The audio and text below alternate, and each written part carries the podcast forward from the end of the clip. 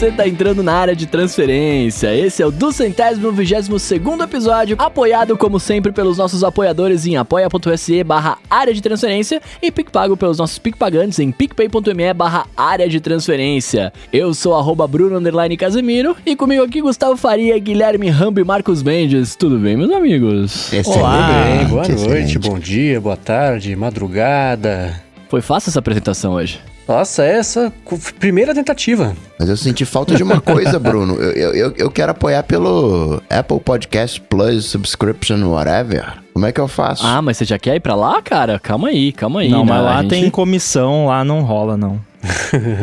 não, mas todos têm, né, ou não? Ah, mas lá é maior. Muito bem, hoje, ó, se prepara, você que tá ouvindo a gente aí, se prepara, porque hoje, você já deve ter visto, né? O bagulho tá enorme, tá enorme, é. prepare-se. Pois é, vamos quebrar recordes em todos os lugares. Nessa semana, pra que, a gente já dá o um recado aqui do comecinho, eu participei do Mac Magazine do Ar e quebrei, retomei aqui o cinturão que o Rambo tinha roubado de mim recentemente, de episódio mais comprido, certamente esse ficou mais comprido. E aqui também estamos todos com o gogó aquecido, porque vai ter assunto, viu? Hoje vai ter, o que a gente precisou do ano, né, vai sair agora. Vai rolar.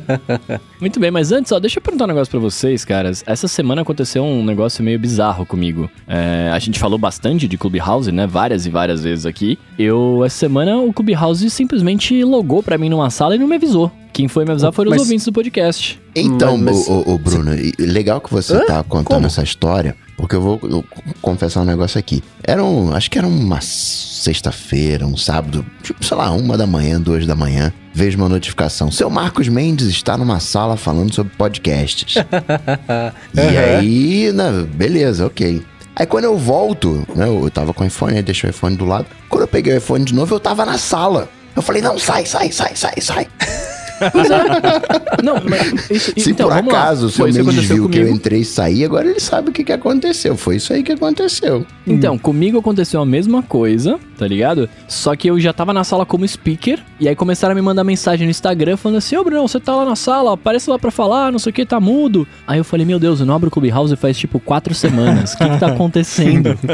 tá ligado? Então, eu tinha entendido errado isso aí, porque quando você contou pra gente, eu tinha entendido completamente outra outra coisa. Isso aí realmente é um pouco mais bizarro e me parece ser uma coisa mais específica do Clubhouse. É, eu acho que provavelmente é algum recurso lá do Clubhouse que a pessoa pode eleger você como um speaker, mesmo você não estando com o app aberto, né? E Isso obviamente também. o app não vai estar tá pegando seu microfone e tal, porque o app não está aberto e, e, tudo mais. Mas você aparece lá como speaker e aí no momento que você entra, você já entra com, né, com tudo, já entra com, como speaker. É, o que eu achei que tivesse acontecido, que até vale citar aqui porque é uma coisa que acontece às vezes as pessoas ficam confusas, é que você tinha tipo apagado o Clubhouse reinstalado e aí no momento que você abrir um link ou abrir o app, você já estava logado. Que isso é uma coisa que acontece e muita gente fica confusa com isso, mas é basicamente o app salvando as suas credenciais no, no iCloud Keychain. Isso rola, então hum. então tem alguns apps que fazem isso, e aí quando você, mesmo que você apague o app e reinstale, na hora que você abre o app, você continua logado porque ele salvou suas credenciais. É, então, caso aconteça com alguém, é isso. Mas no seu caso específico, que você era speaker sem estar tá no app, aí não tem explicação. É a bizarrice do Clubhouse mesmo. Pois é, quando você falou no grupo lá, você fala assim, não, acho super normal, não sei o que, não vi nada demais. Eu falei, como assim, cara? Não, você não viu nada demais? Eu, eu tô dentro da sala falando sem saber, né? Tipo, a, a, foi Não, você, você, não falou, tava né? falando. Não, não, é, não tinha então... uma voz lá falando, eu sou o Bruno, né? não, então, foi, foi, o que você falou, né, Rama? Assim, ele me, ele me colocou na sala como speaker, mas o meu microfone tava mudo, né? Tipo, não tava Era tipo a lá. Cadeira do Lula nos debates da Globo lá, quando ele não ia, sabe? tipo, tava você lá, mas você não tava lá. Foto, né? Exato. É.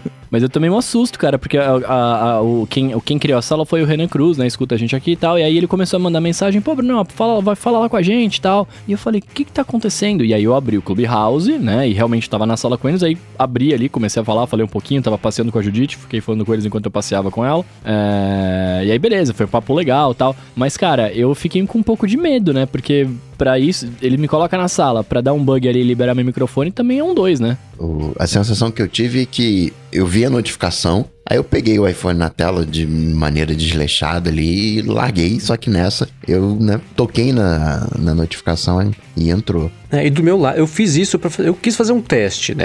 Eu abri essa sala do, do Clubhouse para falar de podcast e deixei em inglês, porque é, o público que eu vejo mais ativo lá geralmente tá em inglês, e coloquei lá com, com um assunto, acho, a configuração lá, para ver quem que aparecia, assim, pra ver espontaneamente, organicamente acontecer. Aí eu dei um tempinho lá, ninguém apareceu, eu falei, quer saber, deixa pra lá. Aí eu fiz um Twitter Spaces, foi bom legal, que tinha uma galera que tava de bobeira lá, era madrugada, acho que sexta, sábado, sei lá.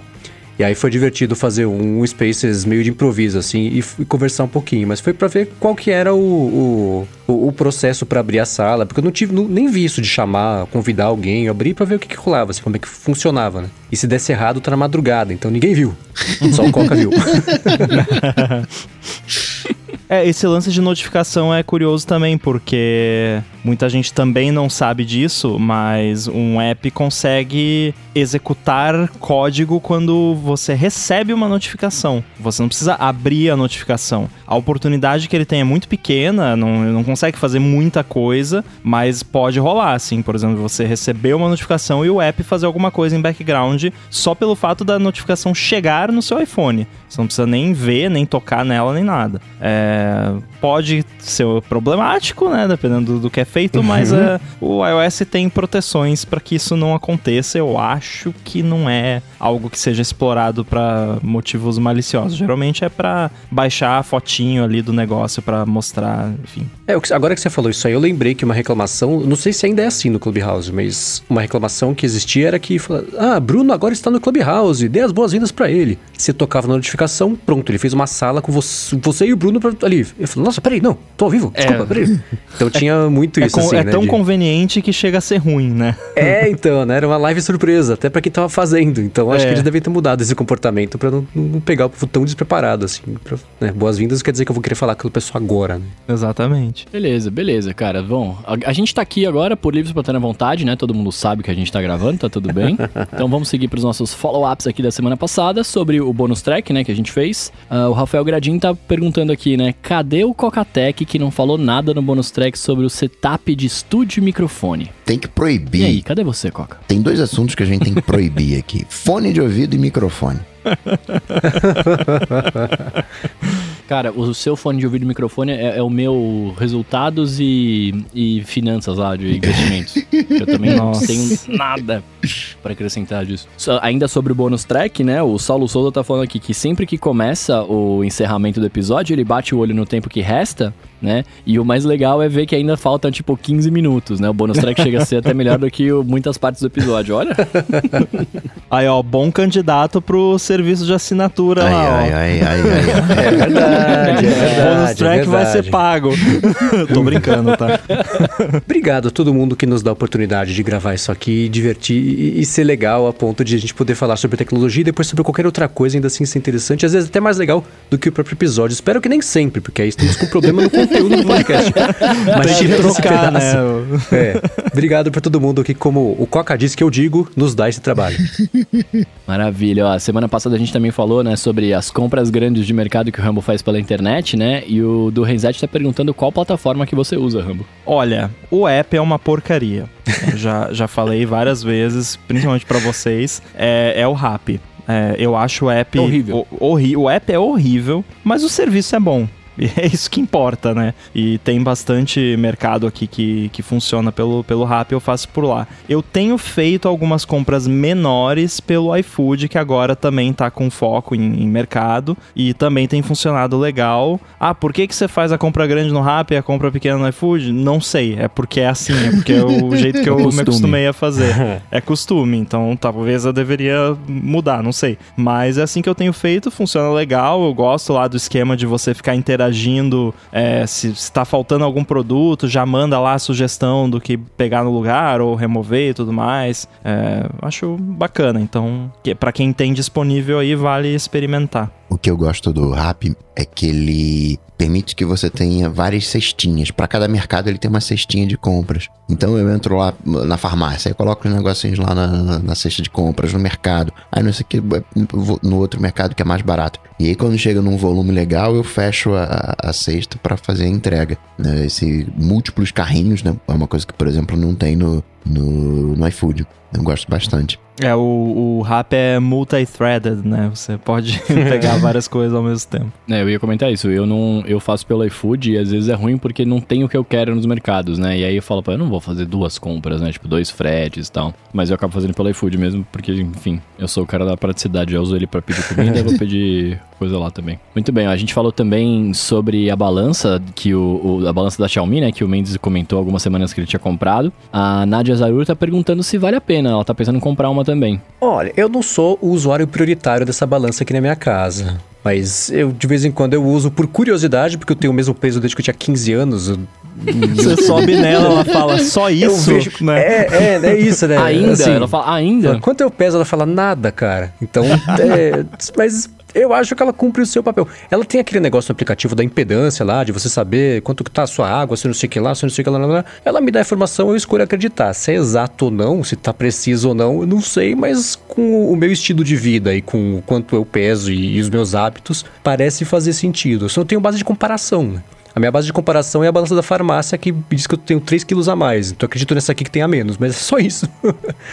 não tem um grande review para passar. A balança que eu uso faz o contrário. Ela fala assim, cara, tô cansado, deixa pra amanhã. É, mas eu, eu, nem, eu nem lembro de, desse papo, mas eu tenho também uma Smart Scale da Withings. Uh, acho que se é. chama Smart Scale, inclusive. É, uhum. é, é, boa, eu, eu gosto dela também. Acho que é bem, bem parecido, bem parecida a pegada. Ela sincroniza lá com o Health Kit, né? Então mostra lá no aplicativo Saúde da Apple tudo. E todo dia lá, antes de dormir, eu vou lá, subo nela, ela, ela fala que eu tô gordo, fala que quanto tem de, de gordura, porcentagem de gordura, água, essas coisas. E dá a previsão do tempo pro dia seguinte também, que eu acho bonitinho. É, mas é, é isso, basicamente. Ela mede a sua idade também, corporal? Não, acho que não. Ainda bem, porque provavelmente não. Cara, a minha amiga tem uma que mede, eu não sei, não vou saber qual é a marca da balança, eu só vi uma vez, é porque eu não sou ligado nisso, mas ela tem uma que, que mede a idade corporal e aí você tem que se pesar descalço descalço, né, pra, pra fazer isso. Ah, é, o Withings eu... também tem que ser descalço. Essa também é. Então, mas aí, eu não sei como é que eles fazem essa, essa conta da idade corporal. Eu sei que eu, eu me pesei lá. Cara, eu tenho 74 anos. eu fiquei muito chateado. Eu falei, não, gente, pelo amor de Deus. Que isso. Preciso é viver tipo, um pouco mais. Balança cartomante, né? Ah, essa linha aqui, né? Veja uma AirTag no seu futuro. Como é que chama o filme do Brad Pitt lá que ele envelhece ao contrário? Benjamin Button. Ah, Benjamin Button mesmo? Ah. Não é isso? Estranho caso, né? Eu pensei em, em Benjamin Curioso caso Button, de Benjamin Button. Mas eu fiquei com medo de dar outro furo a lá John Snowden. Todo mundo aqui no chat acertou. Muito obrigado para todo mundo. Esse é o problema do delay, né? Valeu. é o Benjamin Botão. É. Benjamin Bottom. Muito bem, falando em botão, meus amigos, vamos falar de Spring Loaded, porque uma das coisas que lançou foi um botão da hora, né? Mas Cara, a gente fala disso. Você é um gênio da transição de assuntos. Incrível.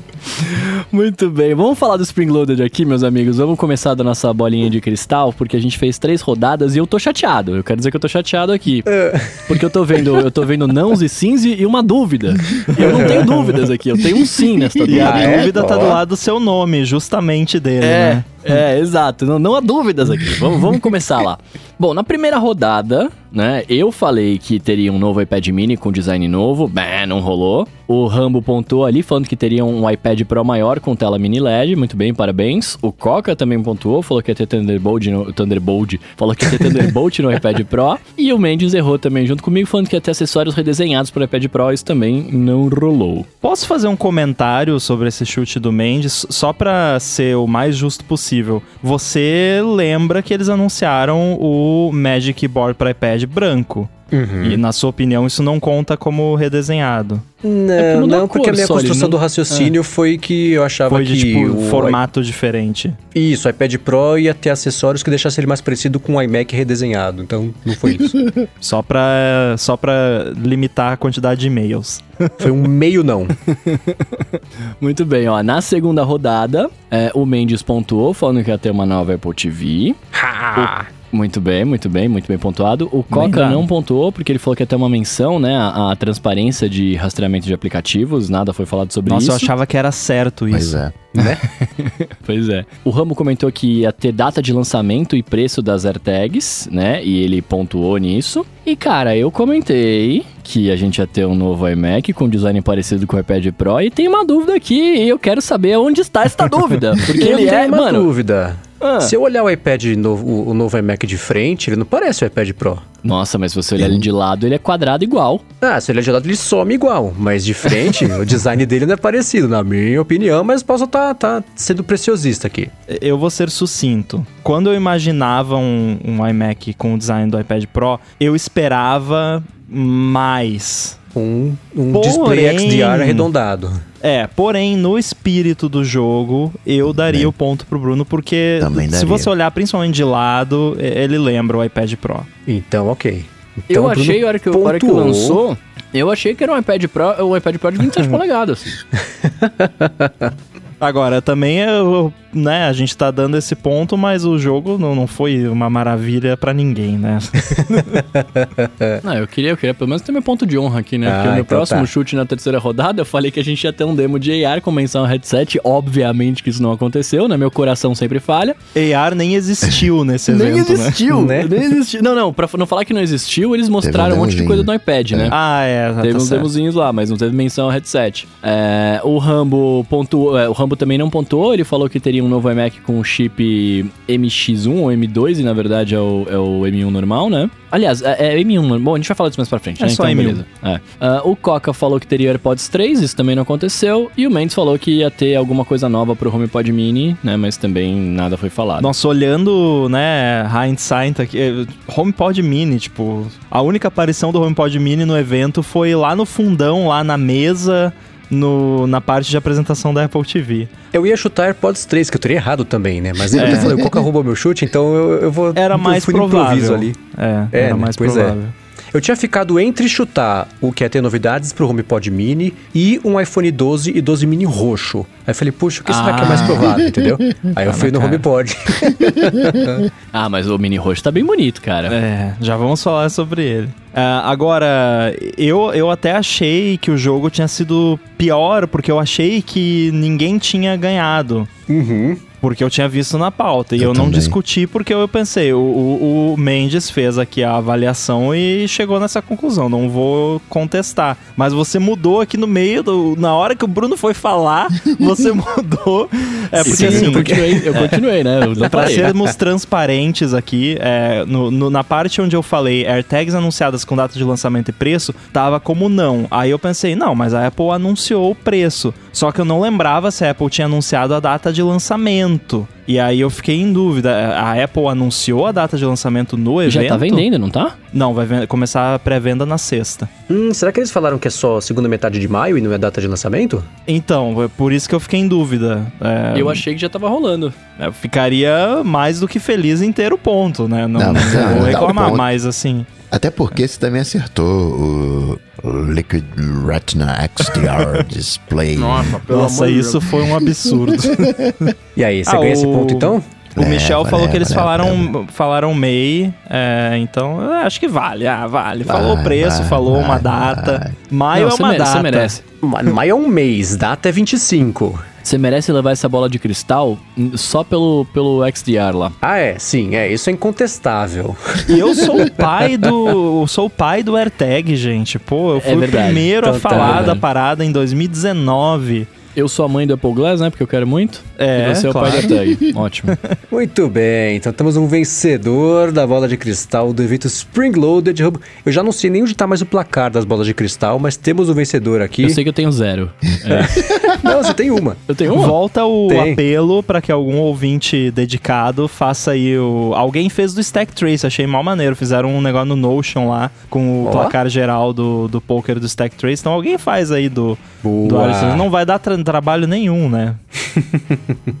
Muito bem, Rambo, parabéns. Parabéns só pelo seu Parabéns. chute do XDR, foi, foi Não, é- bola é- de cristal é isso. honorária eterna.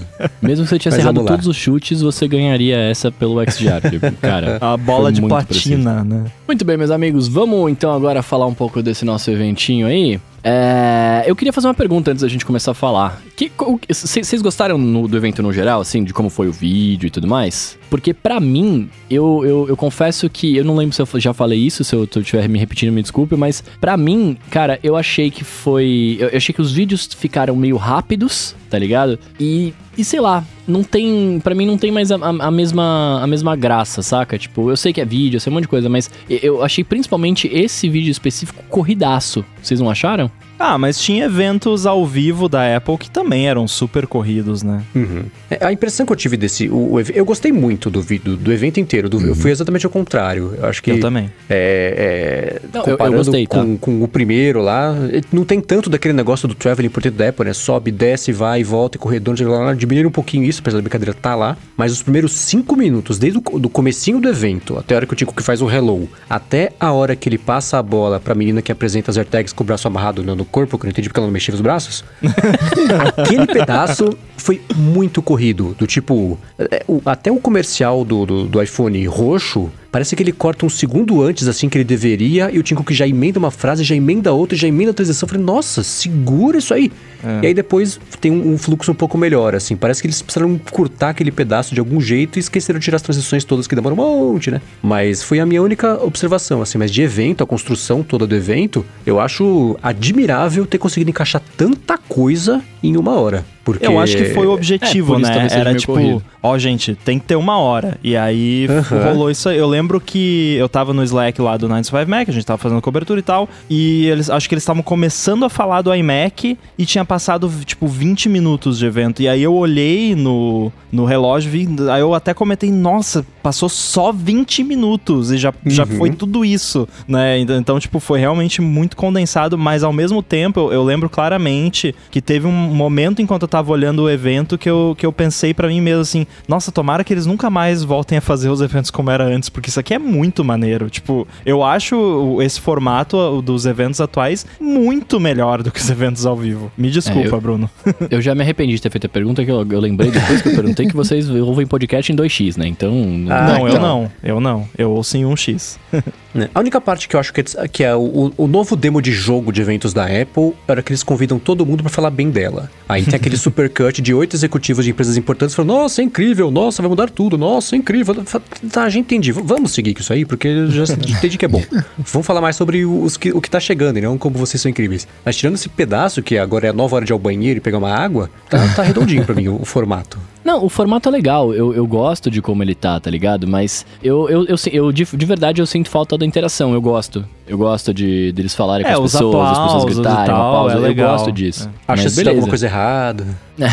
eu curto, eu curto um improvise ali. Esse evento que eu gostei que foi aquele evento que a gente curte, né? Recheado de, de, de hardware, de novidade, né? O- a gente achava, né, que ia ser um evento meia boca, que não ia ter nada, Uhum. né? Ia ser 20 minutinhos ali, iam ter que empurrar um iOS 14 ali pra, ó, nossa, aqui é mó legal. E foi justo oposto, assim, a Apple, não que ela tenha dívidas, né, mas enfim, né, cumpriu ali uma série de dívidas, trouxe trocentas coisas bacanas. Bom, vamos começar então falando diretamente do evento aqui, cara. Eles começaram anunciando o, o lance do, do, do- o lance mais perigoso pra mim, que é o cartão de crédito familiar, né? assim, todo mundo vai poder gastar no mesmo cartão ali, as paradas, sei lá, eu, eu, eu sou um pouco receoso com isso. Mas começaram falando disso. Vocês curtiram o cartão de crédito? Isso é maravilhoso. É, isso tem até um, uma pegada meio toma essa, porque o DHH, que nós já falamos várias vezes aqui, que é um crítico ferrenho da Apple, ele te, teve uma situação lá de crédito que a esposa dele, que tem a mesma renda que ele e tudo mais, teve um limite de crédito menor no Apple Card. Ele falou que a Apple discriminava e, né? e aí agora com esse com isso acabou, né? E você pode compartilhar o, o crédito com o seu cônjuge de, de forma que o, o crédito de vocês é combinado. Então não interessa quem é quem, o crédito é o mesmo. E tem o lance também de, de, de crianças que você pode dar acesso ao Apple Card com um limite, com limite especial né? para eles. Eu acho maneiro. Não, não vejo. Não é tão diferente do que o que já existe hoje, né? Com cartão secundário de dependentes, acho que chama. É, mas é um, uma forma.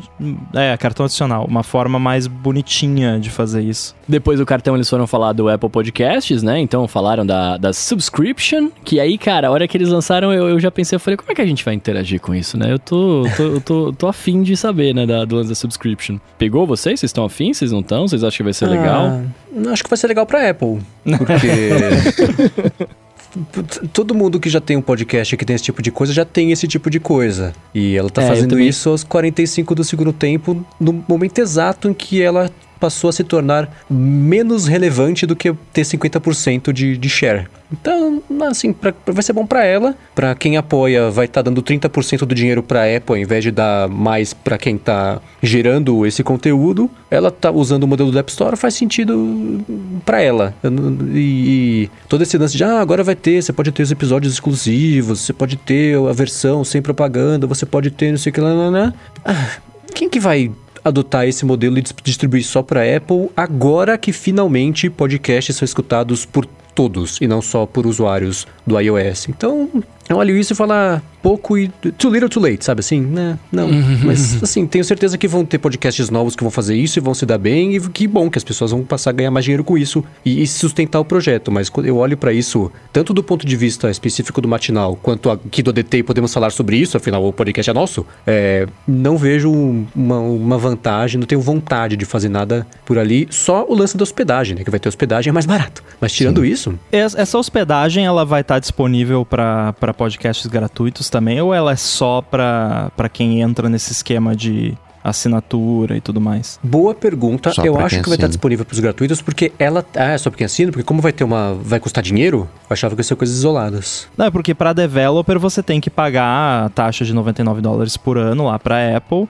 Uhum. E você pode ter quantos aplicativos grátis você quiser na, na loja e, e você só paga aquilo, 99 dólares por ano. É, então, penso que como é, talvez o, o Coca saiba responder, esse programa dos podcasts vai ter que vai ter um, uma anuidade também, não vai? É 110 reais que você, que você paga e você faz a publicação pela plataforma da Apple. Não é o teu feed de podcast. Uhum. Você poderia ter o teu feed de podcast lá fazendo o normal e você republicaria no, no, no da Apple e você pode fazer umas coisinhas, né? De é, de repente tira os anúncios, vai ter lá os episódios sem os anúncios, episódios adicionais. Você pode pegar episódios antigos, né? Se for um feed grande, você tira os episódios antigos e deixa só para quem assina esses episódios antigos. Eu, eu acho que a Apple sim chega tarde, como o Mendes falou, mas novos projetos e que de repente são projetos fechados.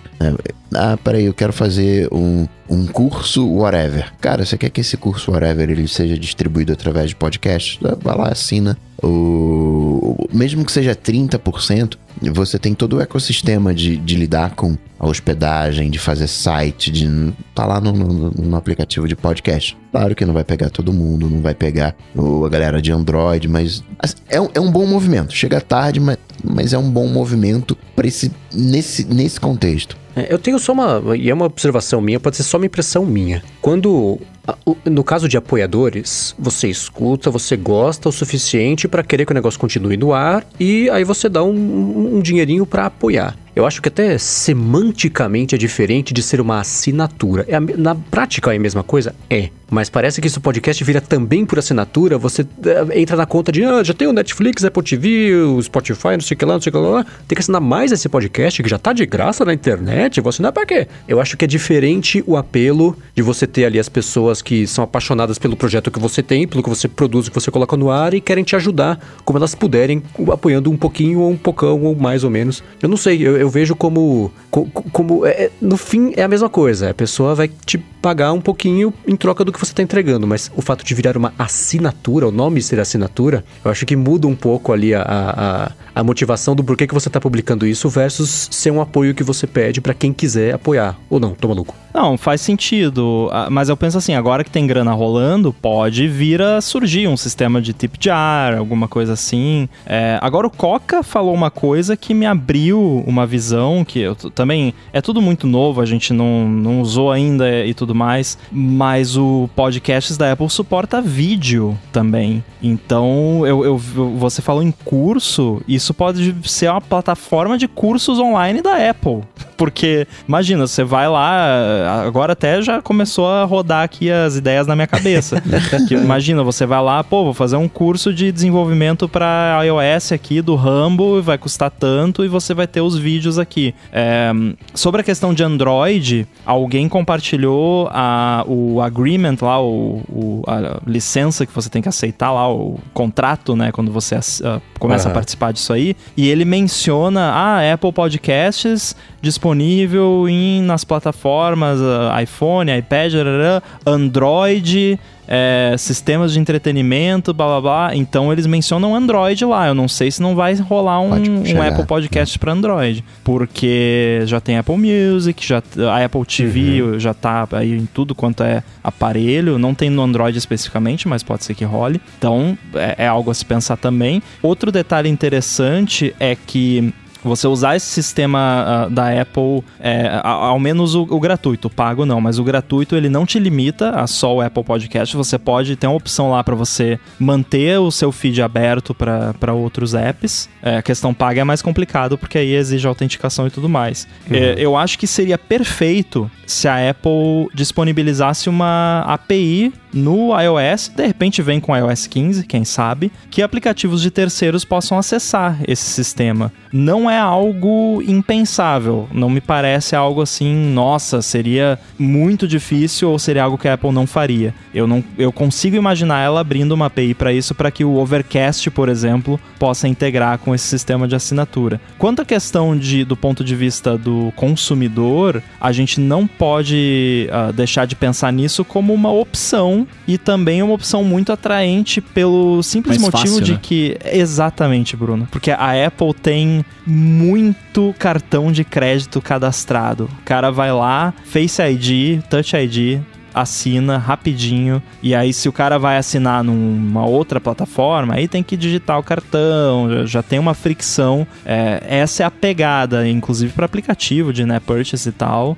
É, inclusive, muitos desenvolvedores argumentam que, mesmo que a Apple permitisse o uso de pagamentos de terceiros em apps, as pessoas, uh, os apps iam continuar usando o sistema da Apple, porque é muito prático. Você só vai lá, autoriza e pronto, né? Eu acho que isso pode ser uma grande vantagem.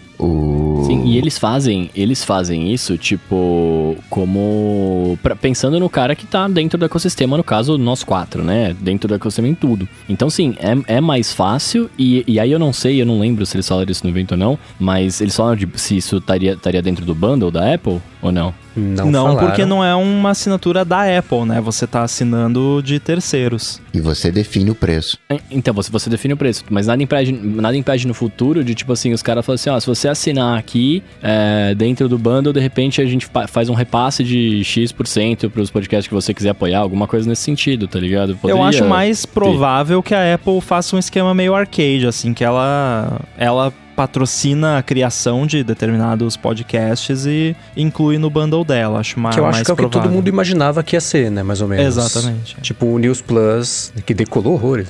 Agora, o follow-up em tempo real aqui, o Luiz Fernando é, da Silva falou que, e lembrou, né, que tem o Apple Podcast integrado com a Alexa pra você conseguir escutar nos, nos aparelhos Echo. E isso é em, sei lá, em cinco, uns seis ou sete países e o Brasil tá. Não tem Portugal, mas tem Brasil, que dá para fazer isso aí. Na, na Fire TV também e nas caixinhas Echo. É, então já tá expandindo. Uhum. Brincadeiras à parte, né? Aquilo que o Ramo falou de ah, bônus track agora é, é paga. Mas é, é, não que a gente vai fazer isso, mas é um, um bom exemplo também de outra coisa que pode ser feita. É, o, a, o, Afinal, aparentemente é a melhor falando. parte do episódio, né? Então.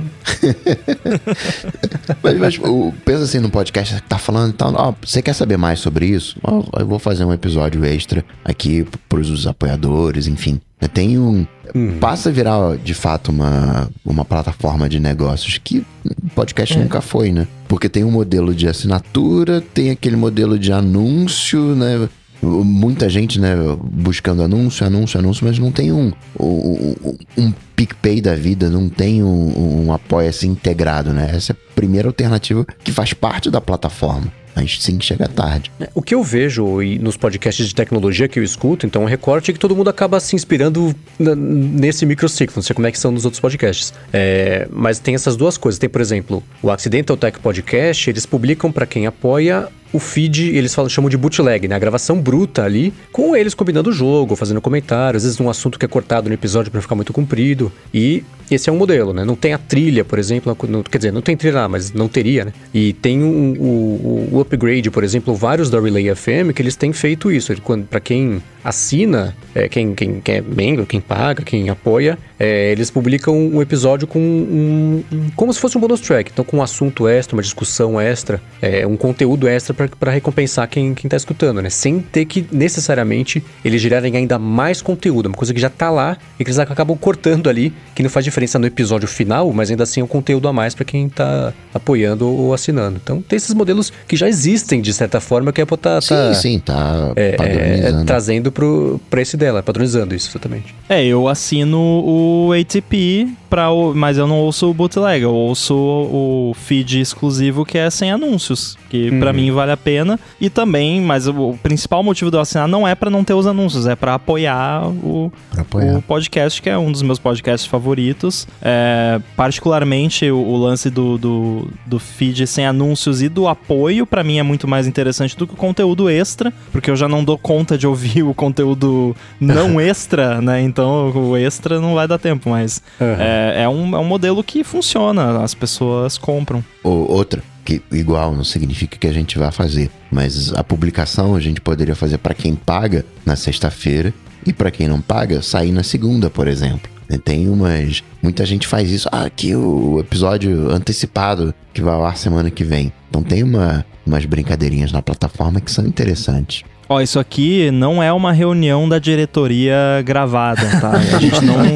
nada do que a gente tá falando aqui a gente vai fazer, só pra deixar bem é, claro. Só pra exemplificar. Mas entra lá na apoia.se.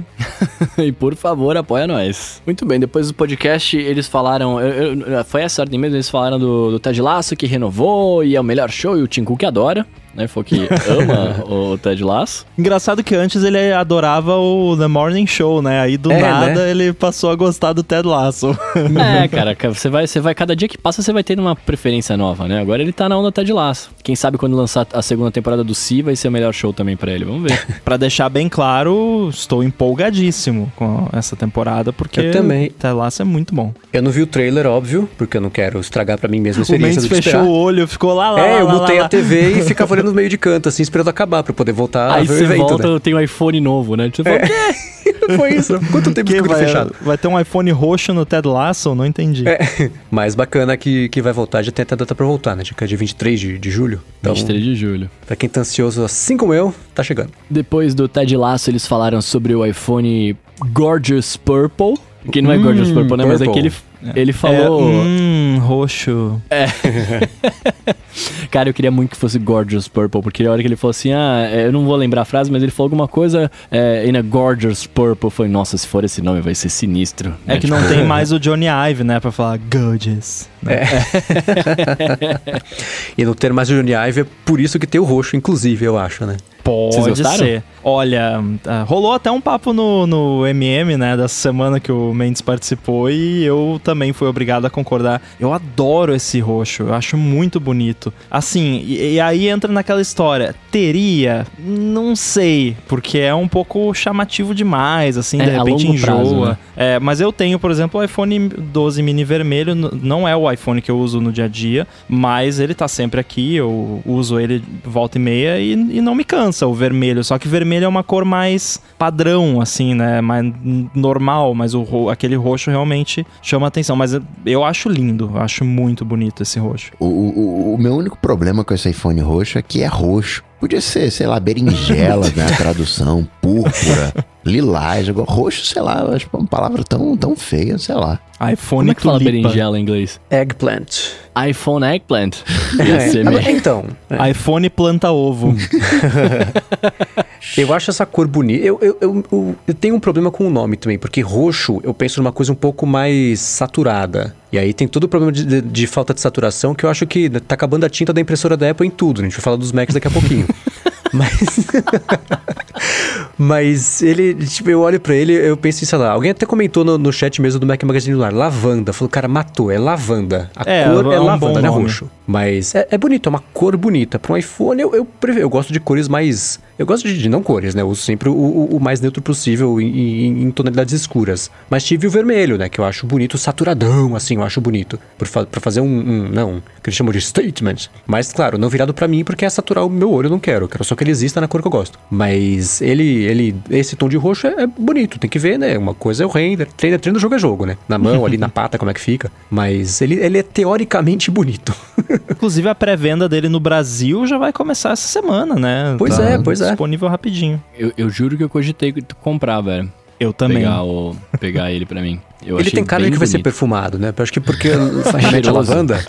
Né? Vai ser tipo aquelas bonecas, né? Que vem com cheirinho. Isso, é. É, então eu também acho, cara. Eu também acho que ele vai ser cheirosão, ele vai ser bonito. Eu fiquei pensando, eu fiquei lembrando de pétalas daquela planta da Sakura. Sakura, acho que é Sakura, né, que fala. Que é aquela Não pétala conheço, meio não. rosa, Ah, meio quem roxa que manja cai no do negócio aqui é você. É, eu, eu fiquei pensando nisso, achei bem bonito, cara. Eu, eu, eu cogitei comprar, mas, né, não, não vou trocar só pela cor, não vou gastar meu rim só pela cor, que agora meu apartamento tá chegando. Mendes já fez isso, né? O quê? Não teve um iPhone que você trocou pelo vermelho? Ou você Oito. esperou pra comprar o vermelho? Ah, é vermelho. É, o 8, o vermelho. É que eu tinha Ah. comprado ele, na, na época, é, tinha esgotado o que eu queria. Acho que precisei comprar branco e detestei todo dia até comprar o, o vermelho. Tinha frente branca, não adiantou nada. Mas ainda assim, ele era bonito. Não, o seu tinha frente branca, não tinha. O 8? O seu vermelho tinha frente branca, não. Você, você comprou quando tinha frente preta. Mas o Michel comentou aqui que o vermelho mais bonito que teve foi o do 8 e eu concordo. Aquele que era um Sim. vermelho, parecia um carro, assim, né? Muito bonito. É, o vermelho, o, o 8 era vermelho e, e preto na frente. Eu tive algum que teve a frente branca que eu comprei errado e não gostei. O 7 não foi? Talvez, sei lá. Não fez diferença. Eu lembro que, que, que você trocou esse, eu acho, porque você achou o animal que era vermelho e preto. E aí você até, acho que vendeu o seu, não sei que corre que É, você então fez. isso aí. Eu, lembro que eu troquei, dessa. eu tinha achado bonito a ponto de eu fazer isso, né? Ter o trabalho de anunciar o negócio e vender, que é a coisa que eu acho mais penteira que tem. É. Mas Nossa, ainda assim também. eu, eu fiz, é. E aí depois do, do- do- dos iPhones roxos, mano, aconteceu ali o, o, o filho do Rambo, né? Eu pari. A gestação de dois anos, o elefante. E aí, Rambo AirTags, brilha? Nossa, muito, muito bom finalmente ver esse produto. Pra quem não se lembra, eu fui a primeira pessoa a reportar sobre a existência desse projeto, Uhum. na época conhecido somente como B389. Inclusive, quando eu comprar, eu vou escrever B389 na minha AirTag. Já vi lá que dá. É, E é desde abril de 2019 que a gente sabe da existência desse projeto. Muita gente cética, né? co- Com razão, porque, né? Pô, se fala do negócio desde 2019 até hoje não saiu, mas finalmente a Apple lançou. Tem muito o que falar, assim. É, é um, é um, um produto que, à primeira vista, parece super simples e, e ele é do ponto de vista de uso, mas a quantidade de tecnologia que tem naquela moedinha minúscula é impressionante. Então, o resumo da AirTag é você ter um negocinho ali tem uma pilha de relógio, você pareia com o seu iPhone e ela usa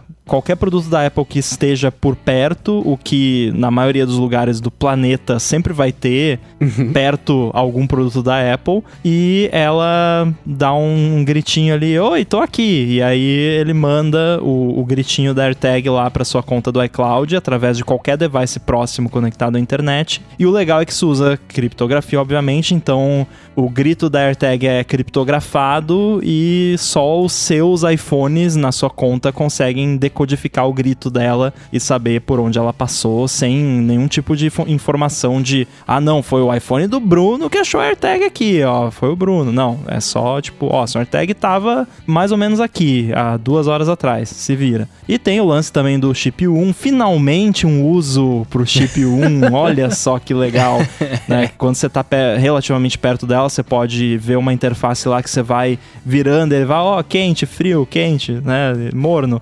E aí você vai apontando, ela vai apitando. É, é mó maneiro o produto. Muito simples, mas bem divertido. Eu gostei também. O, agora, o que eu mais gostei, porque eu me identifiquei total, foi aquela navegação pelo sofá. o comercial foi mó maneiro. Nossa. Mas o Rambo, você falou agora da bateria de, de relógio. Eu perdi essa parte, eu acho. A bateria não, não, é apareceu no recarregável? evento. É, não, Ah. não apareceu isso no evento. Inclusive, muita gente perguntou. É, a AirTag usa uma, uma pilha daquelas redondinhas que parece uma moeda que você Uhum. coloca em. Tem um monte de co- controle remoto e coisa que usa aquela pilha. É, a Apple diz que ela dura aproximadamente um ano, uma pilha dessas. E quando ela acaba, você rosqueia a parte de trás da AirTag, pega outra pilha, bota no lugar e pronto. É, então, é o único produto da Apple, acho que ainda tem é, a bateria que você pode trocar. Então, não, não é recarregável. Você vai lá todo ano e troca, o que é maravilhoso, né? A Tile, por exemplo, até pouco tempo atrás, eu tenho aqui um monte de Tile encostada aqui que o modelo de negócio da Tile era: ah, acabou a bateria, se vira, né? Me devolve novo. aqui compra novo, joga fora, né? Super ridículo, né? E a Apple. O, o que é incrível em se tratando de Apple, né? Porque só que com o lance ambiental deles e tal, acho que soa muito melhor você poder trocar a pilha ali e dar um destino pra pilha usada do que. Não, o produto usado que acabou a pilha joga fora, sei lá, né? Não, e eu achei, eu achei o, o, o, o preço justifica isso, né? Porque não é tão barato, não é, não é, não achei caro também, mas não é tão barato assim e, cara, acaba justificando, né? Você compra um negócio que ele vai durar, ele com um pouquinho mais caro e você troca a bateria e fica usando, né? Eu achei, acho, acho da hora isso. Ó, disclaimer de novo. A AirTag não é um produto anti-furto. Eu sei que o brasileiro adora, né, já pensa logo, não, vão roubar o meu negócio lá. Não é. Então, se você tá pensando, ah, vou botar na minha carteira, daí se me roubarem a carteira, eu... Não, Não, se o cara- cara achar a AirTag, ele vai lá, tira a pilha, ou Exato. joga a AirTag fora, ou pisa nela. Enfim, não, não é um device anti-furto, é um device pra você achar as co coisas Um que você perdeu.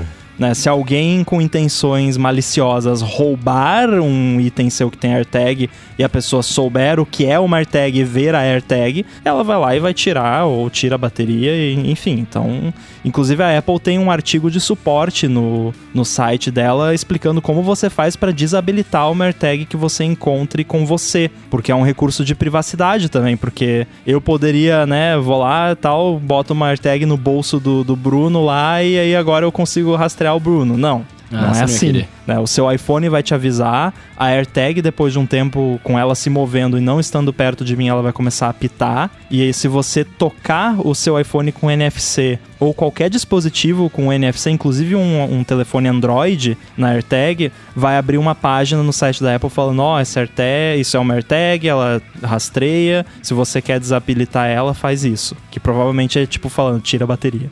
O, a Associação de Detetives Particulares estava até entrando né, com ação na justiça para bloquear, Meu Deus. mas desistiram. Não, não, tá, tá, tá bom, tá bom. Eu comecei levando a sério. Tem algumas coisas meio Apple, assim, eh, por exemplo, a AirTag é uma parada redonda que não tem buraco, não tem. Então, assim, se você quer prender ela num chaveiro, você vai ter que comprar um chaveiro que coloca a AirTag lá. É, é, ainda co- continua sendo a Apple, né? Ah, mas assim, tem chaveirinho da Belkin por 12 dólares e vai ter chaveiro de 1 dólar daqui a pouco, certo? Porque é uma coisa que não é difícil, não é rocket science você fazer um negócio com um buraco redondo que dá pra botar AirTag, né? Cara, eu achei muito bonita a AirTag, pra ser bem sincero. Pra mim pareceu um badge do Pokémon ali, numa insígnia. Eu falei, cara, eu, eu, eu, que- eu quero ter uma só pra ter ela, porque eu achei ela da hora. Sabe assim, um item é bonitinho. bonitinho. Eu gostei muito. Tá feliz então, Ramo? Já comprou 12, um pra cada HomePod. Olha, não comprei ainda porque não, não entrou à venda, mas já, já coloquei no calendário ali na pré-venda. Vou comprar um packzinho de quatro, já tenho uma ideia mais ou menos de onde eu vou colocar cada uma. E eu tenho que ter, né? Pô.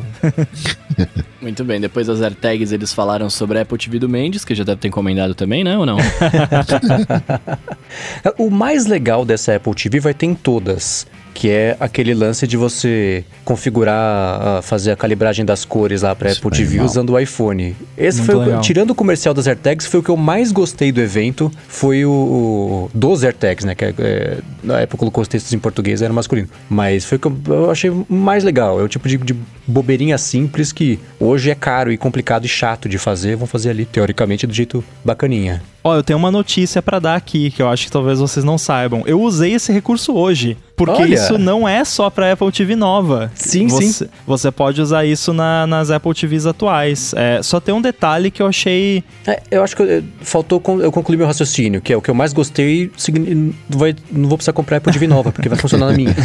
É. o, o que eu achei esquisito desse recurso só é que quando a Apple TV e a sua TV estão usando Dolby Vision, aparece lá no menu, tipo, ah não, a sua TV tá usando Dolby Vision, então tá bom, a, confia em mim, a cor tá boa, não precisa. Tipo, ela não faz se, se tá em Dolby Vision, mas se você muda o modo lá pra HDR normal, sem ser Dolby Vision, aí ele habilita e você consegue fazer. Eu fiz aqui, é muito divertido, é, é assim, uhum. é uma parada, é, é, slick, né? Eu não sei qual seria a palavra para isso, mas enfim, é, é muito bem feito, muito bonito e realmente faz uma diferença. Ali no modo HDR sem ser o Dolby Vision que eu fiz, ele mostra para você depois o comparativo, você pode fazer um comparação A e B e fica bem melhor com a versão calibrada. Eu tô curiosíssimo para fazer porque eu tenho tanto orgulho da configuração da minha TV que eu passei um tempão mexendo e configurando e procurando e lendo e configurando de novo e comparando e eu quero ver se vai mudar muito e falar, nossa, você é um idiota, você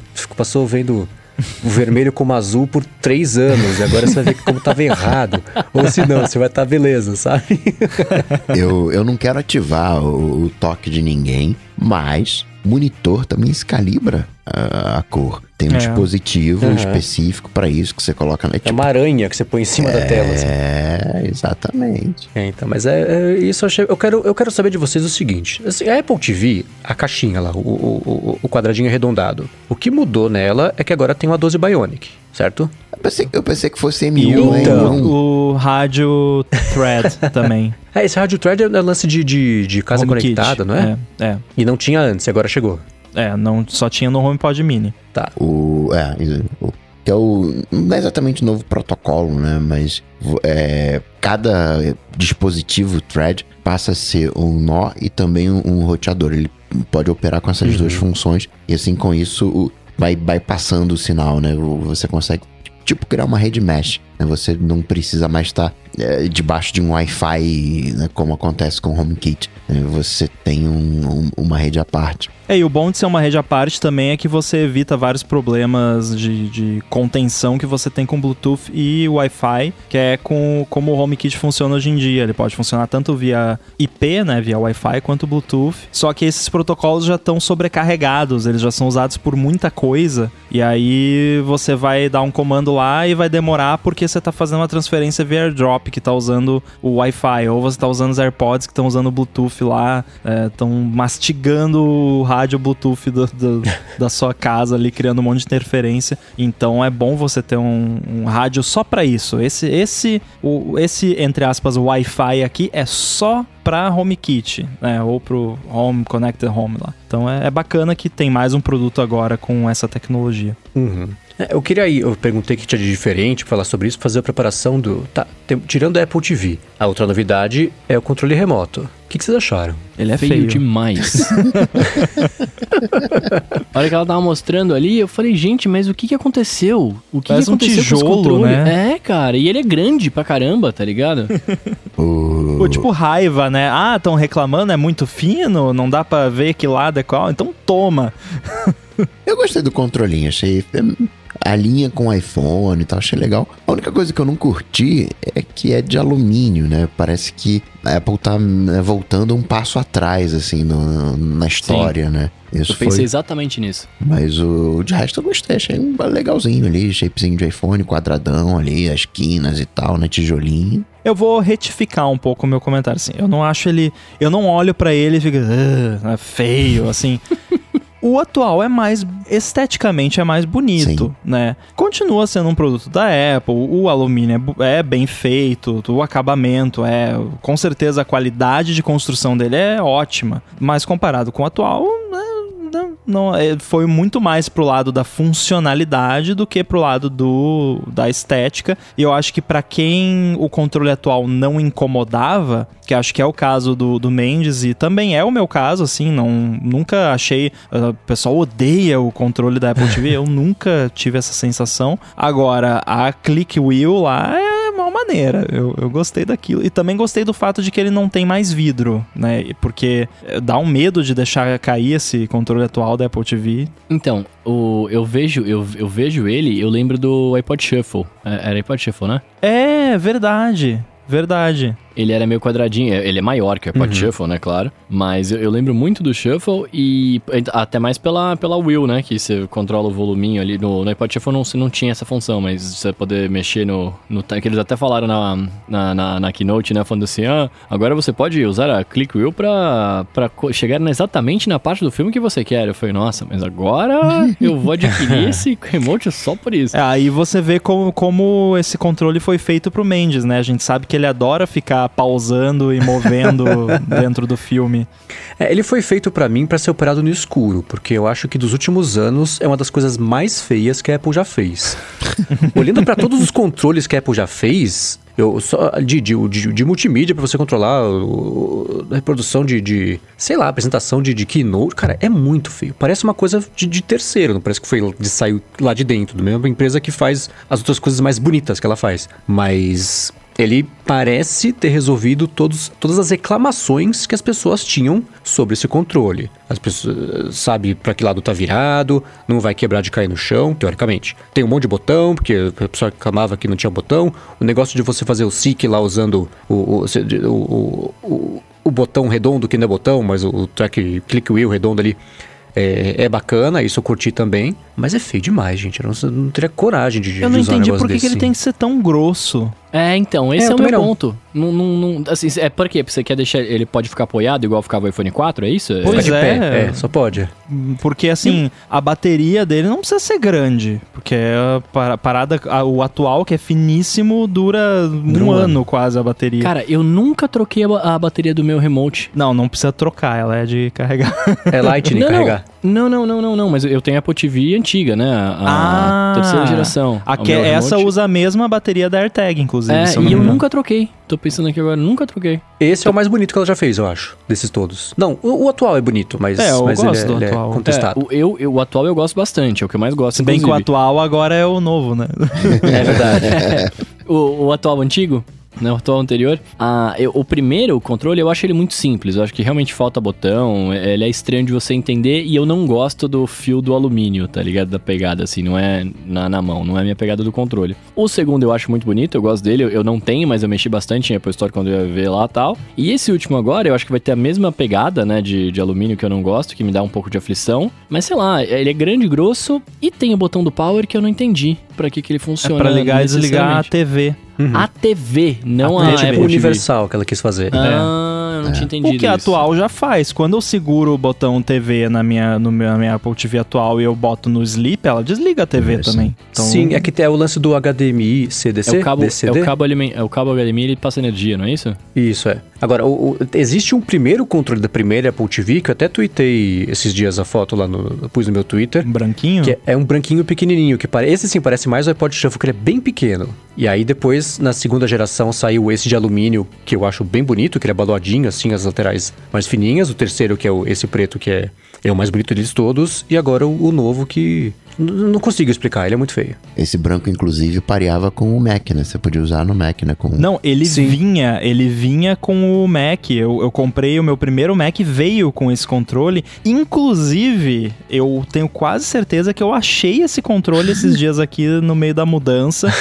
e achei também o, o de segunda geração. Ou seja, quando eu pegar esse controle novo, é, porque eu vou pegar uma Apple TV dessa aí, é, eu vou ter todas as gerações de Apple TV Remote pra comandar aqui, fazer o, o comparativo. Agora, hum, você falou do Mac, o Apple TV Remote atual também pareia no Mac. Você consegue parear ele no Mac, só que ele tem uma única função útil, que eu acho, que é para desenvolvedor testar usando o simulator. É, acho que é a única função que ele tem quando pareado no Mac.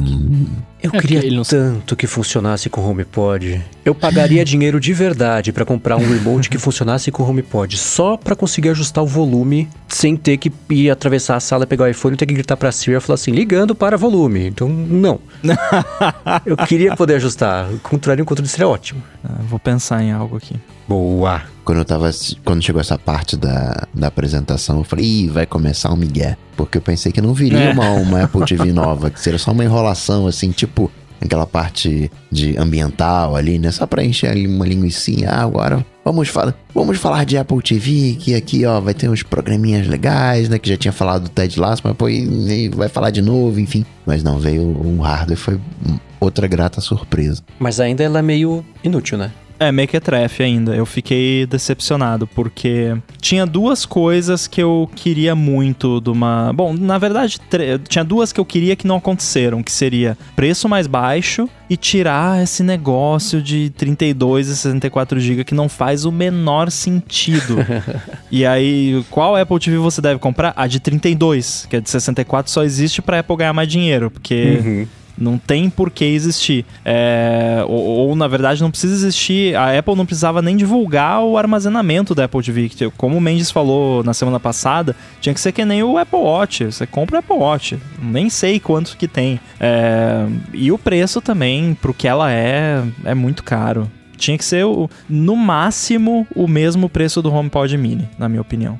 A divulgação do armazenamento acho que é por causa do Apple Arcade, não é? Mas pra quê? Tipo, eu tenho jogo na Apple TV, não... Ela tem um esquema que ela vai trocando os apps automaticamente quando... Então, é, assim, não... você tá usando, né? Os apps nem podem armazenar coisa na Apple TV. Tem, assim, quando você desenvolve um app pra Apple TV, você tem que desenvolver ele já pensando que nenhum arquivo vai estar lá, sabe? Você salva, já vai tudo pra nuvem, porque você não pode confiar que a parada vai continuar lá. Então eu não sei por que, que existe essa distinção ainda. E o Marcelo Agnani, que tá acompanhando aqui ao vivo, lembrou uma coisa importante. O controle novo não tem acelerômetro, não tem giroscópio, então aqueles joguinhos todos, tudo bem que ninguém compra, ninguém compra pra jogar, né? Só a Apple acha que as pessoas fazem isso. Mas ainda se ela tirou esse- essas coisas todas, né? Nossa, sério que não tem? Foi o que eu escutei todas as vezes que falaram sobre esse remote até agora, eu tô acreditando. Nossa. Não, então deve, deve ser. Nossa, isso é ridículo mesmo. Mas sabe que esse lance, por exemplo, tem um joguinho do. que Eu não conhecia esse joguinho, apareceu na, na apresentação, eu baixei um Hover Racing, não sei o que lá, do Apple Arcade. E aí, um desses de, de, de carrinho, né? E aí eu tentei achar na configuração como é que fazia, porque na hora que eu jogar a primeira vez, tinha lá o, o- o botão pra você virar pra esquerda ou pra direita. Eu falei, não, eu tenho esse negócio com acelerômetro. Cadê? Deixei na configuração e não tinha. Você só consegue jogar com um botão. Porque é pra você jogar com controle, nem é pra jogar mais com iPhone na mão. É, tem Então- alguns jogos na, na Store da Apple TV que até fala na loja, ó, pra esse jogo requer um controle assim assim. Uhum. Agora, tem um recurso, e tá, é ridículo, eu vou- mas eu vou falar. Tem um recurso da Apple TV que é uma daquelas coisinhas, aqueles detalhezinhos legais que tem nos produtos da Apple que requer um acelerômetro, que é o lance de quando você deixa a Apple TV parada, ela dá uma escurecida e tal. Uhum. Quando você pega o controle na mão, sem você fazer nada, só de você levantar o controle, ela acorda. Então não vai ter isso no controle novo. Então já, Sim. já não gostei. É o que eu falo que é o açúcar das experiências que deixa essas coisas mais bacanas. Total. Tinha que ter até o, o 1 nesse controle novo. Qual é o nome É, né? dessa Apple TV? Apple, TV 4K. de segunda geração. Eu ia chamar de Apple TV 4K colorida, porque o 4K é colorido agora, né? No simulator do Xcode, por a Apple tá vendendo ainda a Apple TV 4K de vai continuar vendendo a Apple TV Não. 4K original? Não. Ela vai vender a HD e a de primeira geração agora foi substituída pela segunda. É, eu imaginei. No Xcode, no Simulator, eles chamam de Apple TV 4K de segunda geração. E na apresentação eu reparei uma coisa que acho que eu finalmente entendi qual é a distinção entre Apple TV, o serviço e o app, e Apple TV, o hardware. Não É existe hardware Apple TV. O hardware é Apple TV HD e Apple TV 4K. Apple TV não é um hardware. O hardware é um desses dois. Porque se você prestar atenção na, na apresentação, em nenhum momento eles se referem a Apple TV, o hardware, como Apple TV. É sempre Apple TV 4K. É, Eu não entendo essa confusão que as pessoas fazem. Eu, eu, eu acho que é, essa é o tipo de picuinha que eu falo, gente, não, todo mundo. Eu tô falando do negócio que você. É tipo software hardware, ou que, você xinga ou que você chuta. Eu sei que é, quando falam sobre Apple TV o negócio é o que você chuta, quando falam sobre a Apple TV. Não, é- eu nunca. Não, eu não "Nossa, fico você tá falando. confuso. Eu não acho confuso, mas eu acho, sei lá, é tudo o mesmo nome. É o serviço, Aham. o app, é o pro- produto. Não sei.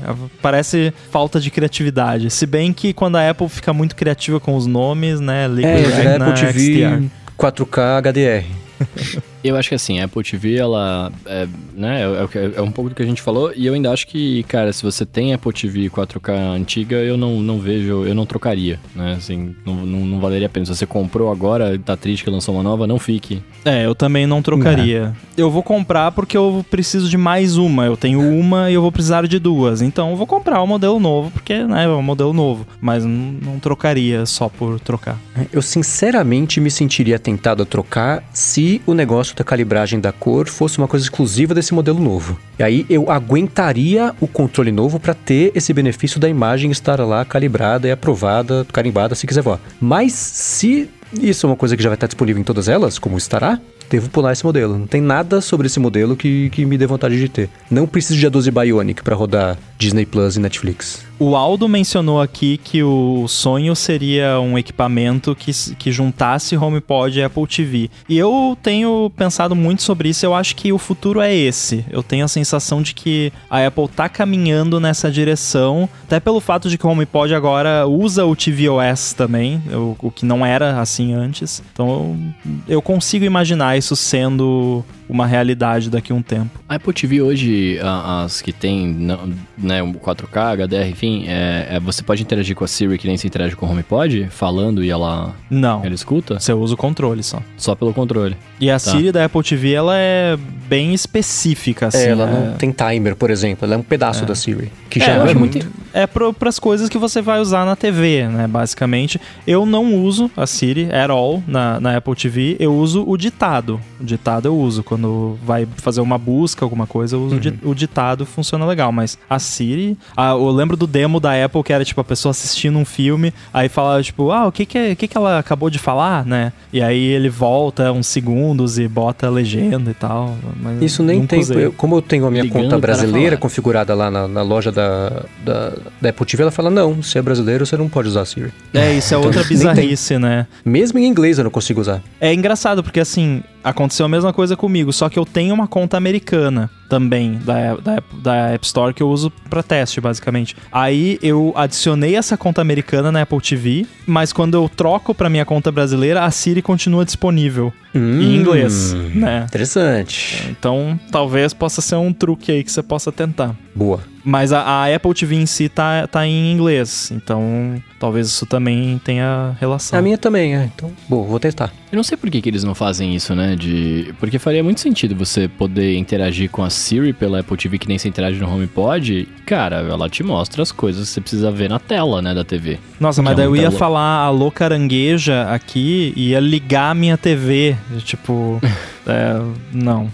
Não, a partir do momento que ela tivesse ligada, né? Você tá com ela ligada e ela, ela começa a funcionar, senão beleza, assim, né? é, Concordo. quando, quando ela tá ligada, se você tá perto do controle, faria sentido. Mas dá pra, por exemplo, falar pra, pra carangueja ligar a Netflix, quer dizer, ligar a TV, e aí a, a do HomePod liga a Apple TV. E aí dá pra. Eu consigo ligar a TV. Eu acho que até dá pra falar, liga a Netflix, não tenho certeza. Dá, você pode falar pra ela abrir um app, tocar uma Aham. música, tocar um vídeo. É, acho que até, tipo, você pode até fazer handoff, tipo, passar o que tá tocando num device pra Apple TV. Isso E rola. mandar desligar também. Pô, Também. Fulana, desliga a TV. Aí desliga. Quer dizer, liga- desliga a Apple TV e pelo HD. Como é que é? HDMI, três letrinhas, desliga a TV também. Isso, inclusive, foi uma, uma confusão que rolou aqui. Até eu vou ter, eu ter que ver como é que eu vou configurar lá no apartamento novo, porque a minha Apple TV da sala, ela se chamava Living Room TV. E aí, quando eu coloquei uma TV LG que tem HomeKit, o nome dela também ficou Living Room TV. E aí, quando eu falava pra carangueja fazer as coisas, da...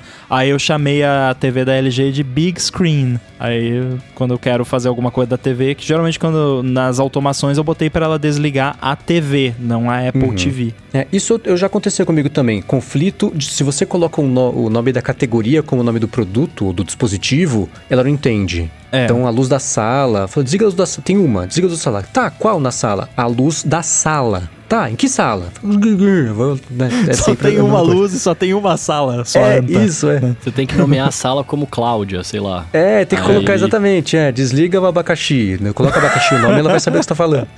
Inclusive, tem uma parada com essas TVs novas que, assim, quando eu vou no menu de da, da- que você seleciona a saída de áudio da Apple TV, eh, tem as paradas de AirPlay e essa TV tem AirPlay. Aí aparece como opção de AirPlay da, da Apple TV pra TV. Eu acho que se eu selecionar isso, acaba o mundo, né? Vai dar um loop infinito, vai criar um buraco na tela da TV, um buraco negro, vai engolir o Dividiu planeta. por zero. É, Muito bem, muito bem, meus amigos. Depois da Apple TV, eles falaram da melhor parte do evento pra mim, sim. que foi o- o- o- os Macs novos. E eu só não vou falar que esses são os Macs mais bonitos que eles fizeram, porque não tem o Space Gray. Porque eles não são.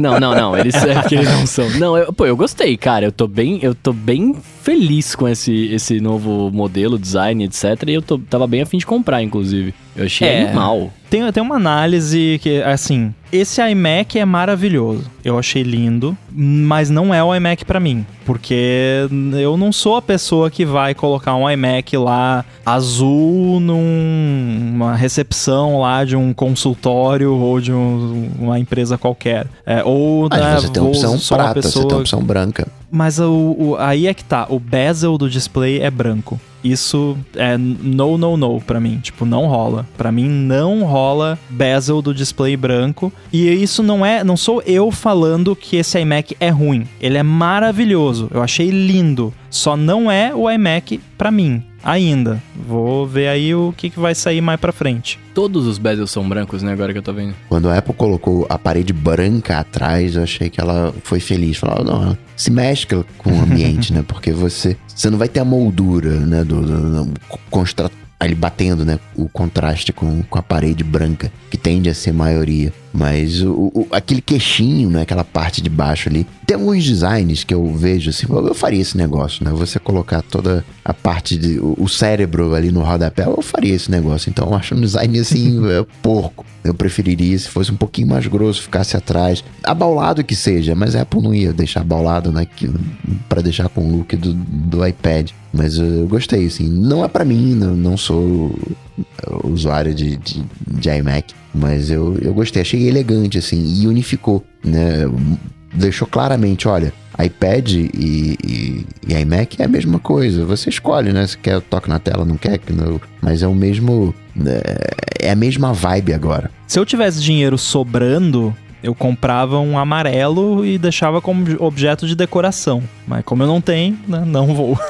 É, eu não consegui achar a beleza que vocês estão falando. Eu achei. be- Parece. Olha pra esse Mac, parece assim, ah, desenha um iMac, mas desenha ele meio genérico pra gente não ter que pagar direito autoral pra, pra Apple. Parece uma cópia meio, meio feia, mas aí é, é uma coisa, é costume. Já faz 10 anos que o iMac é de um jeito, agora trocou, beleza. Até comentei isso aí no Mac Magazine no ar. É, eu entendo que é, ela ter usado tons pastéis na parte com a virada para o usuário e o tom mais saturado nas laterais, e acho que atrás também, é para não saturar a vista da pessoa enquanto ela trabalha ali o dia inteiro, todos os dias, ainda mais se for uma coisa que ela já mexe com coisas gráficas. E a moldura branca é para conversar melhor com o tom pastel, porque se fosse preta ia ficar bem, ia ficar mais estranho ainda. É estranho faltar a maçã na frente no que o, queixo já é estranho por- pela existência dele, né? Pois É, é, É, pra post-it, é pra colocar post-it. Mas eu, eu não consigo. Eu achei bem feio. Eu achei. Eu tomei um susto no começo. Porque a hora que começou a, a- a aparecer, né, o carrossel das cores e tudo mais, Você ainda tava com, no mudo, né, pra não ver o trailer. não apareceu o Mac prata. Eu falei, será que eles mataram a opção de cor neutra e estão fazendo ali um, um, né? A partir de agora, Mac é divertido, é colorido e você não vai ter opção de comprar o cinza chato que eu compraria? Aí não, lá na frente apareceu que tem a opção do cinza. Boring Gray. É. mas, mas, putz, eu, eu, eu, eu achei bem feio. Eu tinha, até eu escrevi recentemente no iFeed uma coluna falando que eu torcia que, que as cores que tinham sido divulgadas lá pelo Sonho Sobrancelha eram, eram horrorosas, que eu torcia pra ser uma coisa diferente e, e, que era bacana ver a Apple voltando a deixar a linha divertida, as cores estão voltando, mas putz, eu não teria isso na área de serviço de casa, eu achei bem feio. é engraçado, eu tô rindo porque eu comprei uma. Quando eu fui comprar a máquina de lavar, tinha a opção branca e a opção stainless steel, né? É. Aço escovado lá, muito mais bonita. Aí, só que era mais caro, daí eu, não, vou comprar a branca, vai ficar na área de serviço mesmo, ninguém vai ver. Mas é, eu acho que assim, pra apaziguar, para quem tá ouvindo, preocupado, é, meu Deus, agora só tem iMac colorido calma, gente. Não, não se desesperem. Esse é o iMac de entrada. Eu acho que é, é, o lançamento desse iMac deixa bem claro que a Apple tá caminhando para uma linha de Macs que lembra mais os iPhones e os iPads. É, o iPad Air tem, é colorido, o iPad Pro é o cinza chato. Uhum. É, eu acho que muito provavelmente talvez na WWDC ou, ou, alguns meses depois, vai rolar um anúncio de, do iMac talvez até chamem de iMac Pro, não sei, que vai ter, vai ser lá o Space Gray, vai ter a frente preta, pelo amor de Deus, é, vai ter a, o bezel preto, de preferência não vai ter o queixo, né, espero que eles consigam fazer algo assim, né? de repente ele vai ser mais grosso, porque, né, tem a galera que tem prioridades diferentes do que diversão e cores, né, que assim, é bom que eles ofereçam diversão e cores, mas oferece o cinza chato que tem público também grande para para isso. É, eu fiquei ao mesmo tempo que eu fiquei feliz de ver as cores, porque eu acho bonitas as cores, eu fiquei um pouquinho chateado também porque ainda não saiu o iMac para mim. E o iMac é o Mac ideal para mim no momento, é o Mac que eu queria ter, só que não tem iMac M1, então uh, iMac M1, né, do meu estilo, então não vou ter ele por mais um pouco de tempo, mas eu tô feliz com o meu Mac Mini por enquanto. O meu maior problema é que não tem display que você compre com dinheiro que não seja um absurdo absurdo que seja chegar aos pés de um display que a Apple coloca no produto deles. Depois que você se acostuma, eu estou usando o, os uh, dispositivos móveis da Apple, MacBook, MacBook Pro, há muito tempo, com tela P3, retina e tal. Você pega qualquer display externo, pode ser o melhor que você consiga comprar, é um lixo perto das telas da Apple. Então, por isso que eu tô desesperado por um iMac com, com Apple Silicon mas infelizmente esse aí não é o iMac com Apple Silicon para mim. A gente vai falar disso quando no iPad Pro, mas o, esse queixo para mim parece o Note do iPhone. É, parece uma coisa temporária, né? Até ter algo. Tô curioso para ver isso que o Ramo falou, né? De, do iMacão ser de repente uma coisa meio Pro, porque parece que a Apple com o iPad Pro, o posicionamento do iPad Pro, ninguém compra um Mac Pro. A gente compra MacBook, a gente compra iMac. O Mac Pro é para um uso profissional específico com lá o Apple Display da vida. E a sensação que eu tive com o iPad Pro é que ele é pro cara Pro, não é para você comprar. Não. Você, você vai comprar o iPad Air lá e tá, tá muito bom, coloridinho, ou lá o, o, o cinza chato. Mas se você precisa para trabalho, né, para algo mais realmente profissional, aí você usa o, o iPad Pro. Acho que ele perdeu um pouco aquela coisa do usuário caseiro. E eu olhando para esses iMacs, eu não consigo imaginar um, um iMacão Pro. Vai ser um iMacão desse aí, talvez ele com sim, um M2, né? algo um pouco mais potente, mas não consigo ver esse hoje um, essa linha, esse, esse iMac pro desenvolvedor. Tomara que eu esteja errado. Agora, vocês falaram do, do processador, eu quero saber de vocês do M1. O, o, o Rambo por 1x ou 1.2 não ganhou esse ponto no Bola de Cristal, porque agora, né, é claro que da, da, da, olhando para trás, retrospectivamente, retroativamente, fala, poxa, até que talvez faça sentido ter o M1. Mas eu não esperava por isso, não. Eu achava, tinha certeza que se fosse vir chegando ao iMac, ele seria pelo menos o M1X, o M2. É que eu acho que eles estão pensando para uma nova linha, né? Um, um, quando vier o iMac Pro, alguma coisa do tipo, talvez tenha um chip novo melhor, né? Eu não sabia exatamente o que esperar. É, eu, eu fiz esse chute meio que porque.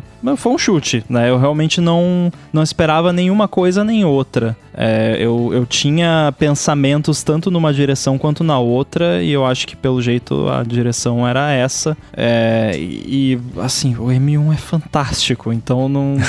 se tá bom, né? Pra que, assim, o, o M1 vai. A, a, a, o que ele entrega para de novo para esse nível de máquina que de novo são computadores de entrada ainda que nós estamos falando aqui. Uhum. o iMac é um pouquinho mais avançado que o Mac Mini e tal mas ainda é de entrada. A gente não viu ainda o, o iMac topo de linha nem o Mac Mini topo de linha nem o MacBook Pro topo de linha com Apple Silicon. Então isso é o que a gente vai ver mais para frente. É, esse M1 ainda vai, vai perdurar aí por. Eu, eu chuto que daqui uns 5 anos ele ainda vai ser um processador perfeitamente bom, talvez ótimo ainda. Então, eu não me preocuparia, para quem tá pensando em, em, talvez pegar um iMac desses, eu não me preocuparia com a questão do processador. Eu iria tranquilamente. Agora que eu tô usando o, o, o Mac Mini, uh, que tem 16 GB de RAM e tem o o core de GPU extra, porque é o que não veio com defeito, né? O, chip que não deu defeito na produção. É, eu noto muito pouca diferença entre ele e o, o meu MacBook Air, que era 8 GB e com o, o, core a menos. A única diferença que eu noto, assim, é quando eu tenho muita coisa aberta e eu vou trocar de um aplicativo para outro no MacBook Air, às vezes dava uma leve, assim, dava tipo 100 milissegundos a mais para abrir o aplicativo que tava em background. No Mac Mini é mais instantâneo instantâneo porque ele tem mais memória, então fica tudo mais ativo ali. Mas é só. Então, assim, essas máquinas são, em termos de performance, não tem o que se preocupar. E eu acho que a gente vai ver o que vem depois do M1 com os modelos topo de linha e talvez vai ser assim daqui para frente. Vai ter o M número e o M número uhum. letra sei lá, X, Z, qualquer coisa, pro topo de linha. Não, crava aí, pô. e aquelas ventoinhas, hein? Pois é, né? Por que, que tem duas? Eu fiquei me perguntando isso. Ah, por que, que tem? Porque se nem no Mac Mini tem ventoinha, no Mac Mini eu tem. Surpre... Tem, é, ah, só, é, é, só, o MacBook Air que não tem. É só o MacBook tá, então Air que não tem. Cancelo minha surpresa. É a ventoinha decorativa, porque acho que até a gente usou esse mesmo termo no, no lançamento, porque eu não ouvi ainda, até hoje. Esses dias eu fui agachar ali atrás da mesa para conectar umas paradas e eu senti o fluxo de ar saindo de trás, bem de leve, assim. Uhum. Então ela tá, tá trabalhando. Mas é, a ventoinha tá lá para permitir você abusar um pouco mais do processador, né? Você vai renderizar um vídeo de 4 horas em 4K, aí depois de alguns minutos o processador esquenta e num MacBook Air sem ventoinha ele vai acabar tendo que fazer o throttling e ficar mais lento. Num Mac com ventoinha ele acelera a ventoinha e resolve. Eu tô pensando na parte de dentro dele, ainda falando sobre isso, tem o lance da ventoinha. É... Eu fiquei pensando, qual outro dispositivo da Apple a gente tem hoje a tela junto do resto ali com o processador M1? O iPad Pro, que a gente vai falar já que não tem ventoinha, mas a tela é menor. Será que o fato da tela ser maior, a dispersão de calor é um pouco mais complicada? Depois você tem que ter ali toda a parte da placa lógica dele numa área diferente de alumínio, mais fácil de dissimular o calor, não sei, do que se fosse na tela, e por isso justifica existir o queixo nesse computador? Eu imagino que seja algo assim, porque é, o, a, eu lembro que a tela, do, eu tinha um iMac de 2011 e eu lembro que a, a tela emanava muito calor, assim, é, uhum. ela era muito quente. Eu não sei se a tela em si ou se a, a, interação entre o processador e a tela, talvez, quando foram testar, viram que tinha uma questão ali que, sei lá, o processador ia esquentar e aí a tela ia passar do limite do, da temperatura ou vice-versa. Então eu imagino que seja alguma coisa nessa pegada mesmo. E, e assim, o, ah, o iPad tem o, o, M1 também, né? A gente vai falar dele daqui a pouco. É, só que assim, o M1 do iPad é M de marketing, né? Porque, assim, ele não. não bem um M, é um M1, é o mesmo chip, mas ele tá num iPad, então é a mesma coisa. O M1 no MacBook Air e no Mac Mini é o mesmo, mas você vai ter comportamentos diferentes porque a, a característica de tanto de quanto de força de energia que a, aquele dispositivo consegue injetar no processador, quanto a questão de dissipação de calor é diferente. Então, o processador vai se comportar de uma maneira diferente. Então, é o mesmo hardware? É. Faz a mesma coisa? Não. E é, o iMac é usado para outras coisas diferentes do iPad Pro, né? A Apple uhum. gostaria que você usasse para as mesmas coisas, mas eu não vou entrar muito no iPad aqui, depois a gente fala dele. Eu só quero deixar, a gente pode até pular para iPad já se vocês quiserem, eu só não, quero não, deixar Não, não, tem o Magic tem Board, tem o negócio Mag do safe, eu ia internet falar no... É... Então, eu ia, falar, eu ia falar disso agora, do, do teclado, que eu ia falar que eu tô, eu tô realmente chateado aqui com essa, com essa opinião de vocês de que é feio, de que não é para mim, não sei o que. Eu achei maravilhoso, eu quero quatro. Não, pra você pode ser, não é para mim. Então, eu, eu, eu, achei, eu achei legal demais, cara. Fino, bonito, né? É elegante. Eu, eu, gostaria de um, de um Space Gray, tá ligado? Porque talvez eu compre. Eu compre, né? Não sei nem se eu comprar agora, mas se eu fosse comprar, eu compraria o Boring Silver. Mas. Ou o, o Purple, porque também ele é bem bonito. Agora, eu achei muito legal o teclado com as, com as bordas arredondadas ali, Touch ID, tá ligado? Eu, eu gostei muito de tudo, cara. Eu tô. A gente é tô... muito diferente mesmo, né? É, não, muito. Eu achei muito legal. Eu achei muito legal. É, é até é, o que eu achei estranho, na verdade, é que ele é o oposto, né? O teclado antigo era todo quadrado e o Mac ele tinha os cantos redondos, né? Agora o Mac ele tá meio quadradão e o teclado é redondinho. É o né, iMac fofo, né? O, o teclado eu achei mó fofinho, arredondadinho, assim, parece um travesseirinho, velho. Você vai dormir em cima do teclado. é, eu, eu gostei, assim, de novo, não é, não é a máquina para mim, mas o, o periférico eu gostei. Né? Já discordo do Mendes aí, eu, eu achei legal o teclado, mas acho que a surpresa maior foi o Touch ID no teclado, que uhum. ninguém esperava, não tinha rumor. A gente até já tinha especulado, uhum. né? De, será que rolaria e tal? É, e tá aí, foi uma surpresa e muito bem-vinda. Sim, isso é bem legal. Foi a, a, principal novidade do teclado foi, foi isso, sem dúvida. É. O, o hardware eu gostei, sensacional. O, o que, que, é aquilo de colocar no transformador de energia o cabo de rede?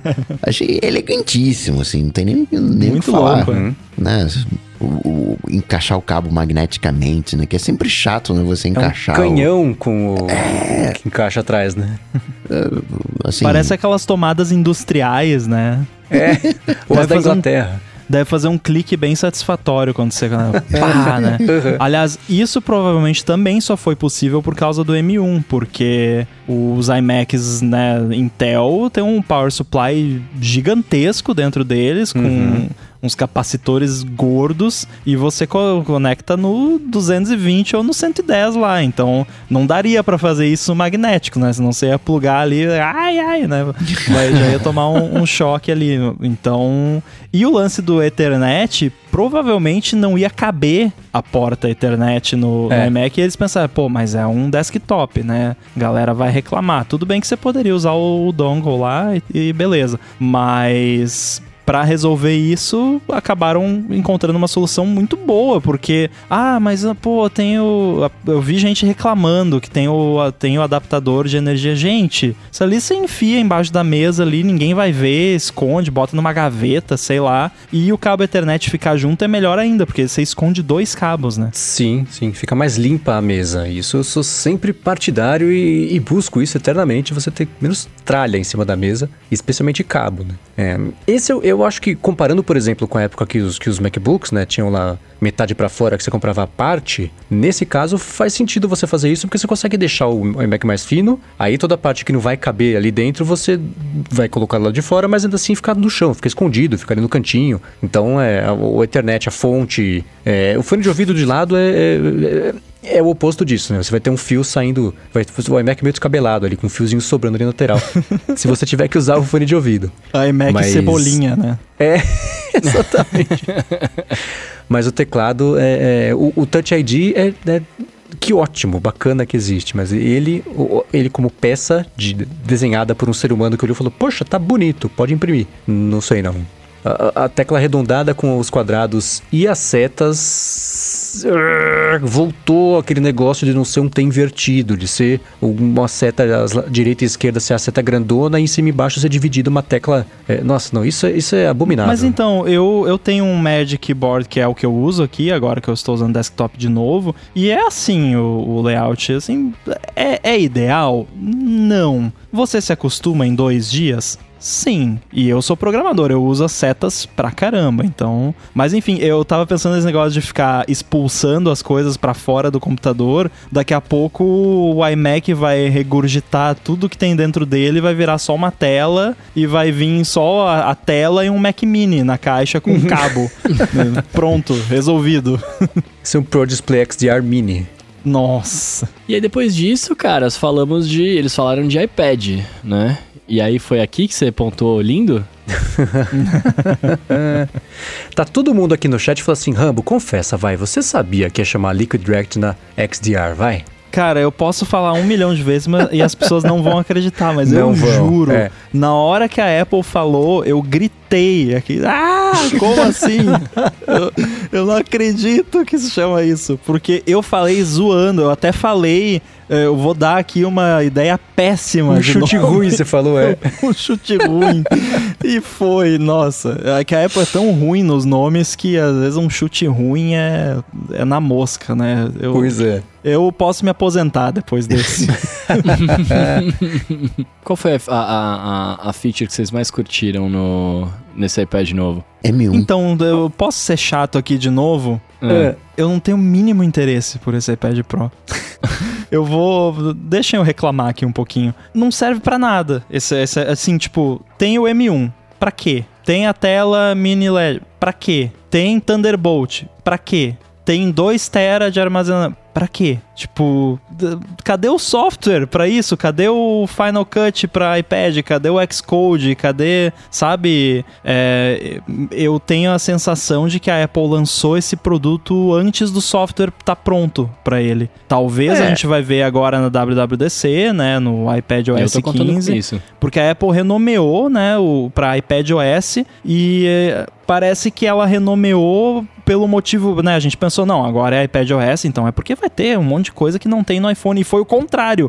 A Apple é. colocou um monte de coisa no iOS do iPhone, né? O lance lá de emoji agora tem, né? Mas no começo, no, no iOS 14, no iPad não tinha busca de emoji. Até hoje não tem widget na, na, na home screen, não tem o App Library. Então parece que virou iPad OS para ela poder omitir recursos sem ser criticada por isso, né? Não deu certo porque a gente tá criticando aqui. é, então, assim, pô, muito legal. M1 no iPad, show de bola. Assim, de novo, M de marketing, porque o, o, M1 ele é o A14X, que é o chip que já iria no iPad. Aí já recebi bastante pergunta sobre, ah, e agora, agora que tem o M1, vai rodar Xcode, vai rodar. Se a Apple quiser, vai. Por enquanto, a impressão que dá é que ela não quer. E já poderia antes, porque o DTK lá dos desenvolvedores era o A12Z, que é do iPad uhum. Pro do ano passado. E então poderia já estar tá rodando essas coisas, não, não precisava do M1 para isso. Então, assim, é um hardware sinistro e, né, para quê? Não, eu não vejo uso para ele. Bate com aquilo que eu tava falando, né? Ele é um, um Mac Pro. Ele não é algo mais para o usuário caseiro. É aquele exemplo onde tem uma repórter fazendo uma transmissão né, com a câmera, né? Eu, acho que é um pouco desse uso. É, é para aquele cara que precisa de um iPad Pro. Existem algumas pessoas que precisam de um Mac Pro.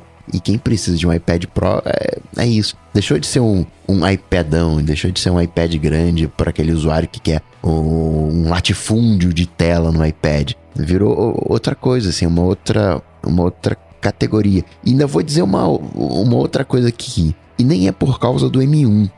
Porque eu acho é uma questão de tempo para Apple colocar o M1 no iPhone. Talvez não com esse nome, Mas não faz sentido. Você pega o iPhone, você tem as três pecinhas. Você tem o chip, do lado você tem uh, a memória, do outro lado você tem o armazenamento. Com o M1 juntou tudo num lugar só com todas as coisas. Ela pode chamar de um A15, um, o, o, que for. Mas a arquitetura do M1 vai pro iPhone, faz todo sentido ir pro iPhone. Esse jeitão, né?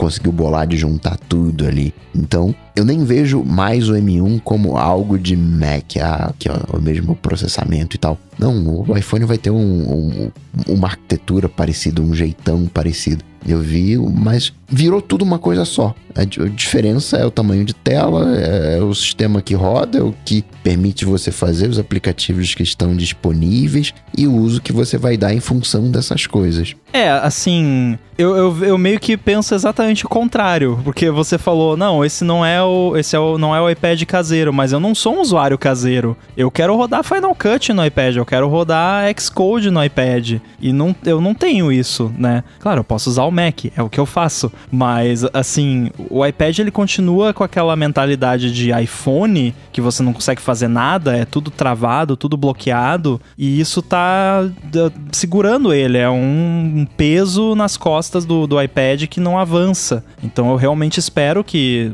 na WWDC desse ano a gente veja aí um iPad OS 15 com alguma novidade, né? Nem que seja eu poder conectar ele num display e usar o trackpad para interagir com o aplicativo que está no display, que nem isso dá para fazer atualmente. É, então, assim, tá faltando ainda no, no, software. O lance do M1, é, para mim, assim, eu, eu, tenho. Ó, vocês viram que eu chutei na mosca aí o, o Liquid Retina XDR. O lance do M1, eu tenho uma certeza considerável de que a, o iPad Pro ia se, o chip dele ia se chamar A14X porque é o mesmo chip no fim das contas. E meio que de última hora a Apple resolveu mudar o nome dele no marketing e chamar de M1, porque ela viu a recepção que o M1 teve e pensou: não, vamos pegar a onda do marketing. Por isso que eu falei M de marketing. Vamos pegar a onda do marketing do M1 e, e falar que o iPad também é M1, porque ela pode falar, porque é. Mesmo que ah, não, mas tem ali uma trilhazinha ali que é diferente. Não, é o, o mesmo chip no fim das contas, né? Então, eu acredito que realmente é, é uma questão muito mais de marketing do que de, de, uma mudança de fato, porque o iPad do ano passado já, já era, entre aspas, M1. É, esse iPad, na verdade, o fato de ter um M1 dentro desse iPad Pro, ele é, ele é, é perfeito, porque assim como o M1 é um overkill para atualidade, esse iPad Pro também é. Então é perfeito que uma coisa esteja dentro da outra, porque ele tem, é, eu acho que ele vai passar dois meses sem muito motivo para existir, mas chegando a WWDC, eu acho que a gente vai entender melhor porque que, que, o momento de lançar era esse, não podia esperar para lançar, o calendário é esse, era imutável, beleza, lançou, lançou primeiro o hardware hardware para depois lançar o software. É, eu vou fazer uma comparação injusta aqui, mas eu acho que ela, que ela é que, que, que precisam entender para onde eu quero ir. Se você pegar o iPad Pro topo de linha e comparar só hardware com o iMac é, é, básico, o iPad Pro é óbvio vai dar um banho. Ele tem mais RAM, ele tem mais armazenamento, né? O chip teoricamente é o mesmo, mas não é. O que a gente está discutindo aqui agora, mas o iMac, o macOS consegue rodar programas que o iPad não roda, apesar desse iPad específico ser muito mais parrudo, ter muito mais é, é, é base ali para poder rodar essas coisas teoricamente muito melhor. Então eu acho que esse hardware foi uma preparação para o software que ainda vai chegar por dois meses ou um mês e meio, né, um mês, sei lá, porque eh, ele ainda não foi lançado, foi só anunciado, ele vai ser meio desnecessário ali, vai ser muito hardware para pouco software e pouco potencial é, aproveitado do que ele consegue fazer, ou não. Eu concordo, e vale também mencionar que isso não é uma coisa de agora. Já tem anos que todo iPad novo que a Apple lança, principalmente o Pro, né? Os, iPad, os outros não, porque é um foco é diferente. Todo iPad Pro novo que a Apple lança, vem os reviews, aí eu, eu, eu, já sei que vai ter o vídeo lá do MKBHD falando, ah, é um iPad. Tipo, porque é isso que tem para falar. É, tipo, é um iPad. Ele é rápido, a tela é maravilhosa, o, o Pencil é, é lindo, tudo é maravilhoso, mas continua sendo um, um, iPad. É isso que as pessoas, tipo, e é sempre já, acho que até o, já saíram aí, já o pessoal, né, fazendo aí as suas pré-resenhas, falando, pô, mas e o software, né? E, e já é de anos isso. Então, eu realmente espero que já há alguns anos a Apple esteja trabalhando, porque a gente sabe como é a Apple. É aquela coisa, parece que ela abandonou uma parada e aí do nada, né, o iPad atualmente em termos de software, na minha opinião, parece abandonado, porque não tem nenhuma novidade de software grande pro iPad. Eu tô parecendo o Coca falando do iPhone, né, que não, não tem grande novidade. É, mas não tem assim pro iPad e, e faz tempo já. Então eu espero que isso seja porque lá dentro eles estão trabalhando na hum, próxima geração de software para o iPad, que pode continuar sendo o iPad OS ali com um shell diferente, um pouco mais avançado, um Catalyst invertido de repente, você rodar aplicativo de Mac no iPad. Veremos, veremos. Faltam aí o que? Dois meses, um mês, não, um mês e, e uns dias para WWDC, então logo veremos. Entra na na eterna ah, eu quero um macOS rodando no, no iPad, eu quero um, um Mac uhum. com tela touch. E eu não consigo ver esses universos se juntando hoje. Né? Ainda vai, o iPad vai continuar sendo só um iPad, né? ele vai continuar com suas limitações, né? ainda que o Rambo não seja um, um usuário caseiro e ele não é, mas o, o, iPad não tem as coisas que ele precisa para desenvolver e não tem porque a Apple não quer e, e vai continuar assim. Né? Por, acredito por um bom tempo. Né? As plataformas vão se aproximar, se aproximar, mas o iPad vai ser sempre um iPad e um iMac e demais sempre vão ser iMacs. Por mais que tenha a possibilidade de rodar o, aplicativo de um em outro, é, ainda continuo vendo como universos separados, né? O, o iPad é, não me enche os olhos, eu não sou um usuário de iPad, eu viveria tranquilamente com Mac e iPhone. O iPad é um brinquedinho, né? E para algumas pessoas, elas precisam de um brinquedinho mais possante, né? Porque para elas não é um brinquedinho, elas trabalham com isso. Aí entra o iPad Pro. Ah, pelo menos o Final Cut Pro. Para vocês verem como é o mundo, né? Vocês estão falando aí, essas paradas não é Pro, é Pro, é, é o hardware parrudo, sem software. Cara, eu fiquei tão feliz com o Center Stage. não, é, tão legal. Vamos falar, legal. vamos falar de coisa boa? isso é legal, isso foi mó legal. Eu achei muito legal, mas eu fiquei com uma dúvida. Porque pelo que eu entendi, ele usa a câmera ultra wide lá pra, né, de uma das, das câmeras que ele tem lá pra poder usar em você, para poder focar hum. em você. A câmera frontal. Eu... É a frontal? É a frontal. A, a ultra wide não é a de trás? Uma das de trás? Não, é o, o ângulo esse... da câmera frontal agora é maior. 120 graus. Ah, é, e aí que... ele faz um crop ali e vai se, seguindo a sua imagem. E não só, né, um crop porco ali seguindo de qualquer jeito. É bonitinho, né? Vai Sim. seguindo como ah, se fosse agora, uma agora eu tô super feliz, então, porque eu tava só feliz, agora eu tô super. Essa é. câmera frontal, ela é 4K. Só que eles fazem um crop, eles cortam pra Full HD e vão andando com um uhum. frame. é tipo isso, né? É, é uma é técnica tipo velha, mas funciona. Ah, um detalhe interessante que eu tinha ficado em dúvida, mas já foi respondido. Esse recurso funciona em qualquer aplicativo que usa Sim. câmera frontal. Não é exclusivo de FaceTime, nada disso. Ah, é qualquer não, é aplicativo? É aberto, é aberto. É, funciona ah, em qualquer aplicativo no Zoom. É, eu não, eu não tinha entendido muito bem como ele funcionava. Eu, eu, eu, só, eu via o vídeo do demo, né, como todos vocês, e eu achei muito legal o fato dele te acompanhar, né, e, e pôr as pessoas de animal. Mas eu tinha entendido que era só com a ultra wide de trás. Aí eu falei, qual que é a vantagem de você fazer um FaceTime, né, com, com a câmera de trás? É, tipo, não, é tá o contrário. É, mas ah, entendi. Pô, então tô mais feliz ainda, cara. Eu achei muito uhum. legal. Isso é mais uma daquelas câmeras virtuais, assim, que tem nos produtos da Apple, porque você não acessa a câmera ultra-wide frontal com 120 graus de, de ângulo por si só, você não, não usa ela, mas eh, ele cria uma câmera virtual com, com essa câmera que faz esse recurso. E por conta disso, qualquer app pode usar. Agora, só, só para deixar, né, todo mundo sabe, a Apple não inventou isso. Não. Isso já tem não. outros produtos. Sim, sim. Não, não, é, não é rocket science isso, também, né? Detectar é, rosto em, em vídeo em tempo real. esse efeito aí. É. Uhum. Então, assim, não é, não é nada, meu Deus, revolucionário. Só é um recurso maneiro. Só para evitar a fadiga. É, no Android já tinha. é um recurso já batido aí. É, em português é, é, eles traduziram como Não sei, palco frontal, palco central? Não sei se tá traduzido já. Não vi É, a eu tradução. tô vendo pelo site inglês. Isso tinha que vir pro iPhone, pro iMac, tinha que ser padrão esse recurso. É muito, muito, muito, muito legal. Sim, é- cara, é, é- Porque a ideia, a ideia que eu vejo de quando eles ve- vendem o iPad é é uma coisa mais fã mesmo, né? Por mais que a gente já falou um monte de vezes disso, acabou de falar, mas é mais fã mesmo e, putz, né? A gente tá no, no, no, no mundo agora de ficar em casa, né? Então faz muito sentido você ter uma parada dessa, né? Que interage com todo mundo e abre. Puta, eu achei muito legal. Gostei também do, do Thunderbolt, que agora vai rolar lá. É, que mais? Ó, só um follow-up em tempo real. O nome desse recurso em português é palco central. Palco central. Tradução literal. Tradução, é, tradução muito direta, né? Não ficou tão legal. É, o lance dele ter 5G é legal, mas meio óbvio. Beleza, que bom que É, tem. era obviamente que ia ter. sim. 5G, É. 5G, 5G.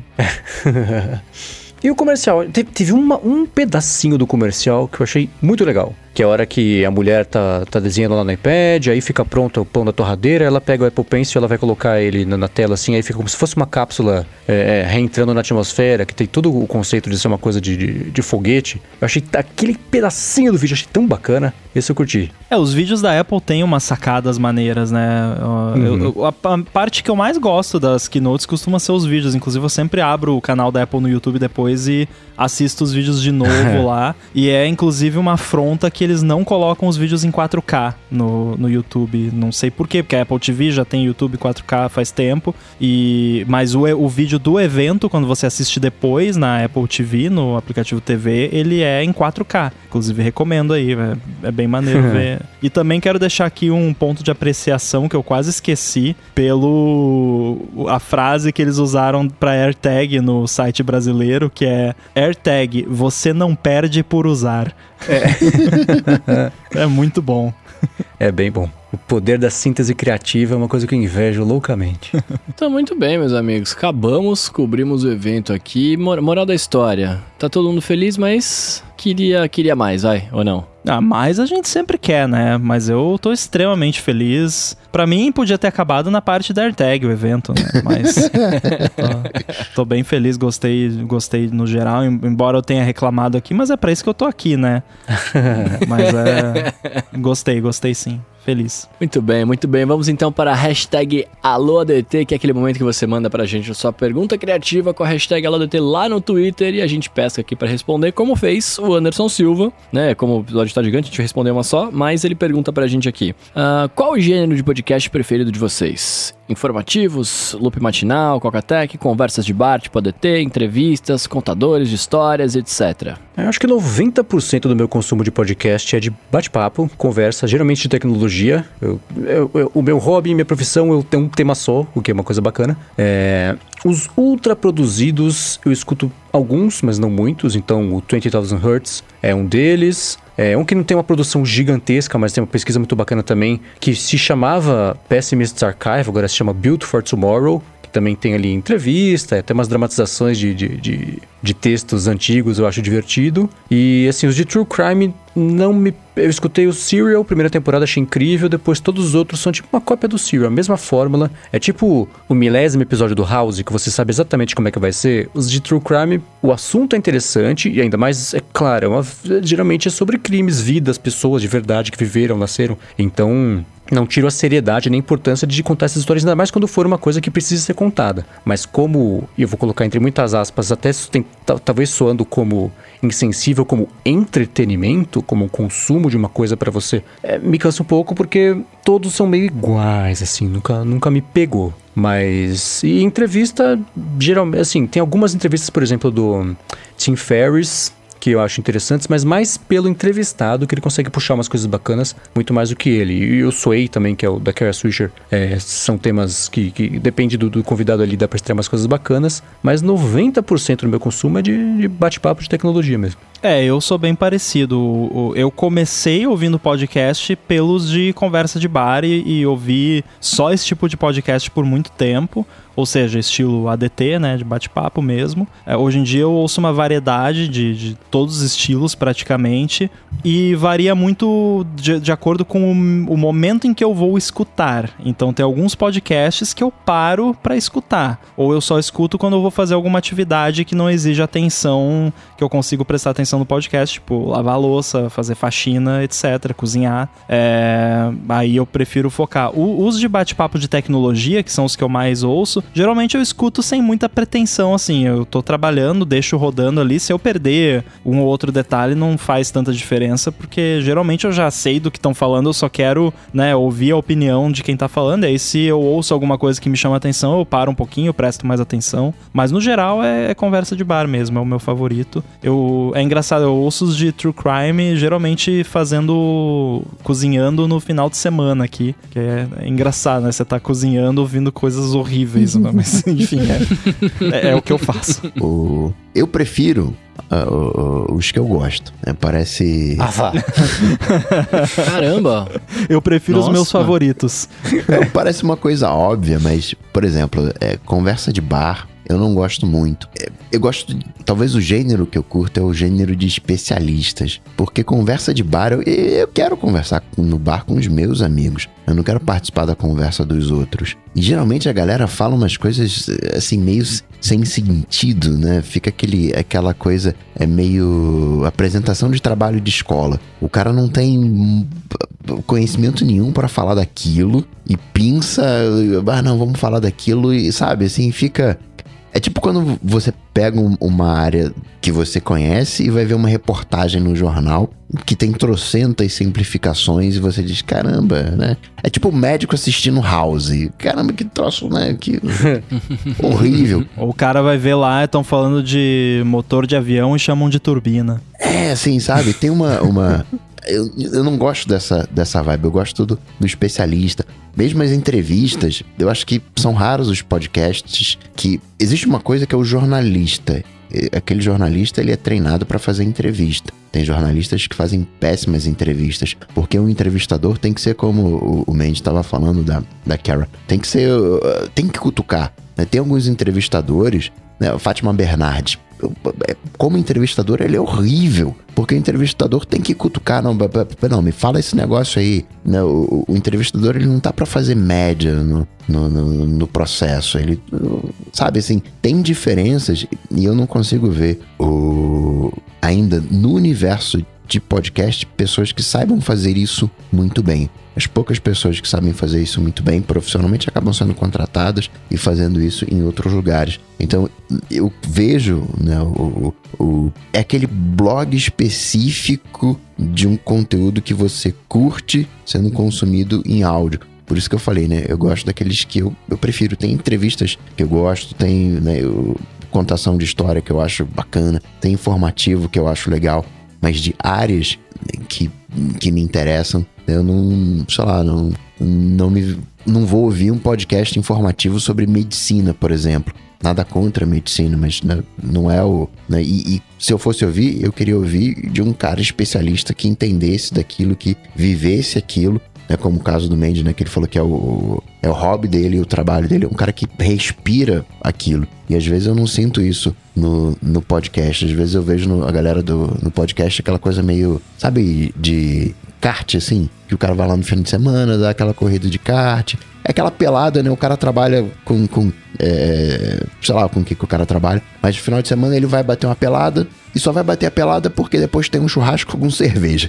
Porque se não tiver o churrasco, não vai uma pelada. o hobby dele é o churrasco, não é a pelada. É, uhum.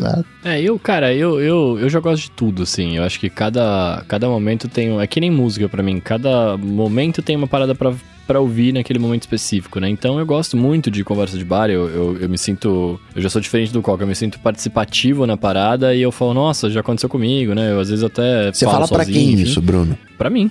Eu acho que tem que ter um, um, Acho que talvez o que a gente chama de conversa de bar e o que o Anderson se refere como conversa de bar é diferente do que o Coca descreveu. Porque o que o Coca descreveu eu também não gosto. Mas eu eu categorizaria o ADT como conversa de bar. Sim, a estrutura. Mas dele. quando eu falo conversa de bar, eu quero dizer uma conversa descontraída sobre um assunto, mas com propriedade, né? Não né, um monte de gente fal falando besteira de coisa que não sabe. É, o, o, que pode ser divertido também, mas aí tem que ser muito bem feito, né? É, eu, eu chuto, até arrisco dizer aqui que às vezes a gente fala de coisa que a gente não sabe, a gente consegue fazer isso de um jeito que soa divertido, mas é, é, é tem que ser cuidadoso, né, com isso. Sim, sim. É uma, uma coisa é o gênero, né? E outra coisa é o, é o conteúdo que você traz daquele gênero de podcast, né? E acho que tem, tem, tem. É só você escutar um podcast que você, que você é, gosta do, do que a galera tá falando, eu gosto das pessoas, enfim. Mas eu tenho um problema, independentemente do gênero, que eu não sei se vocês passam por essa também, mas eu tenho um problema, tipo assim, eu escuto vários, né? Mas eu não consigo ficar com vários, sabe assim? Eu preciso, precisa gerar algum tipo de identificação com a galera que tá falando, e mesmo assim eu demoro, tipo, sei lá, uns 6, 7 programas pra de fato falar, não, a partir de agora eu gosto e quero ouvir toda semana, tá ligado? Eu tenho essa, essa noia, não sei se acho que talvez seja uma coisa só minha, mas para mim rola bastante isso. É, eu tenho isso, mas é o que eu sinto com série. É, é tipo o santo bater. Tem coisa que todo mundo gosta, você vê um, dois, três e fala, putz, é o que a gente fala que não é para mim, né? Nem que é bom, é ruim. Não, você escuta e fala, ah, não, não, É o próprio Nerdcast. Eu nunca tive paciência para escutar Nerdcast. Eu acho uma gritaria, uma risadaria, mas talvez essa seja a vantagem dele para quem gosta. Então, maravilha, né? Não quer dizer que é uma porcaria. É, eu, por exemplo, sempre escutei Nerdcast, mas eu, eu não escuto todos os episódios. É assim, sou bem seletivo. Acho que eu devo escutar talvez um, episódio por mês. Porque os outros eu olho só pelo título, eu já vejo, não, não vai me interessar. e, e, costumo pular bastante também em partes. Né? Então, assim, eu escuto o que me interessa, né? Mas é o tipo de. E é, às vezes eu penso também que, que pode rolar isso um pouco com a ADT, porque é um podcast que, se você não conhece o, o, o universo Jovem Nerd, você não entende muito as piadas, você vai ter muita referência que você não vai ter, e aí uhum. pode até né, ser desinteressante. Eu me pergunto até o quanto disso acontece no ADT, né? Quantas pessoas, quando a gente fala aqui de sensor novo e todo mundo dá risada, a pessoa não sabe do que a gente tá falando. Ou da medição de cabeça. É, tem que criar um, uma wiki do, do é ADT verdade. explicando as piadas internas. Muito bem, meus amigos. Se vocês quiserem saber o link de tudo que a gente falou, vai estar aqui na descrição para vocês verem. Eu queria agradecer aos nossos apoiadores lá em apoia.se barra área de transferência. Também aos nossos PicPagantes em picpay.me barra área de transferência. Agradecer também ao Eduardo Garcia, que fez a mágica aqui, não na introdução, que foi super simples e fácil de fazer, né? Mas no resto do programa ele teve um trabalhinho aí. Muito Obrigado, Edu. Muito obrigado a vocês, meus amigos que estão aqui com a gente. E queria pedir também para os nossos ouvintes irem lá e nos avaliarem nas suas plataformas de podcast favoritas, né? No iTunes, das suas estrelinhas, deixar os seus spotlikes, os seus Deezers joias, não sei o que, que tem lá. Mas vai lá e recomenda a gente, recomenda outros podcasts e que ajuda bastante. Certo? Meus amigos, muito obrigado para falar com vocês como fazemos. Me segue lá no Twitter, arroba LiquidRetinaXTR. Ah, não, é. arroba underline inside no Twitter. Tô lá no Instagram, Guilherme Rambo 2. StackTrace lá no 925mac.com. StackTrace sumiu do diretório do, da Apple, ó, depois Eita. da mudança Eita. aí. Mas uh, aconteceu isso com vários podcasts, já estão corrigindo. Então, se você não achar na busca, não se assuste. Valeu. Se você tiver perdido, você sabe, pega um AirTag, vai lá no Google, bate Coca-Tech que a gente troca uma bola. Ó, oh, quero falar que Liquid XDR é um usuário disponível no Twitter, então corre, Rambo. Ai, meu Deus. eu sou o. Não sou o Liquid Retina XDR, sou MV Sementes no Twitter e no Instagram também. Quero fazer um pedido para você que está escutando o DT aqui, tá de bobeira no Instagram, segue o perfil do Loop Matinal, que eu vou começar a publicar umas notícias que chamem mais atenção por lá, porque quem sabe vocês recomendam para alguém que não conhece, que também pode passar a conhecer e curtir o Loop Matinal. Então segue lá o perfil do Loop Matinal e se você achar que vale a pena recomendar, recomende não só o perfil, mas o podcast também. Essa semana também eu participei do Mac Magazine no ar, então para quem quiser escutar um pouco mais sobre, eu tentei não repetir muitas impressões aqui, mas as opiniões são as mesmas, né? Então eu tentei equilibrar um pouco aqui e lá as opiniões que eu dei ao longo do episódio e também, claro, todo domingo escreva a coluna semanal no ifeed.pt, lembrando que o Loop Matinal, podcast diário de segunda a sexta do Loop Infinito. Maravilha, maravilha. Eu sou arroba Bruno Casemiro no Twitter, no Instagram e no TikTok mais próximo de você. E é isso. Tudo dito e posto, a gente volta na semana que vem. Valeu. Valeu. Tchau, Valeu. Tchau.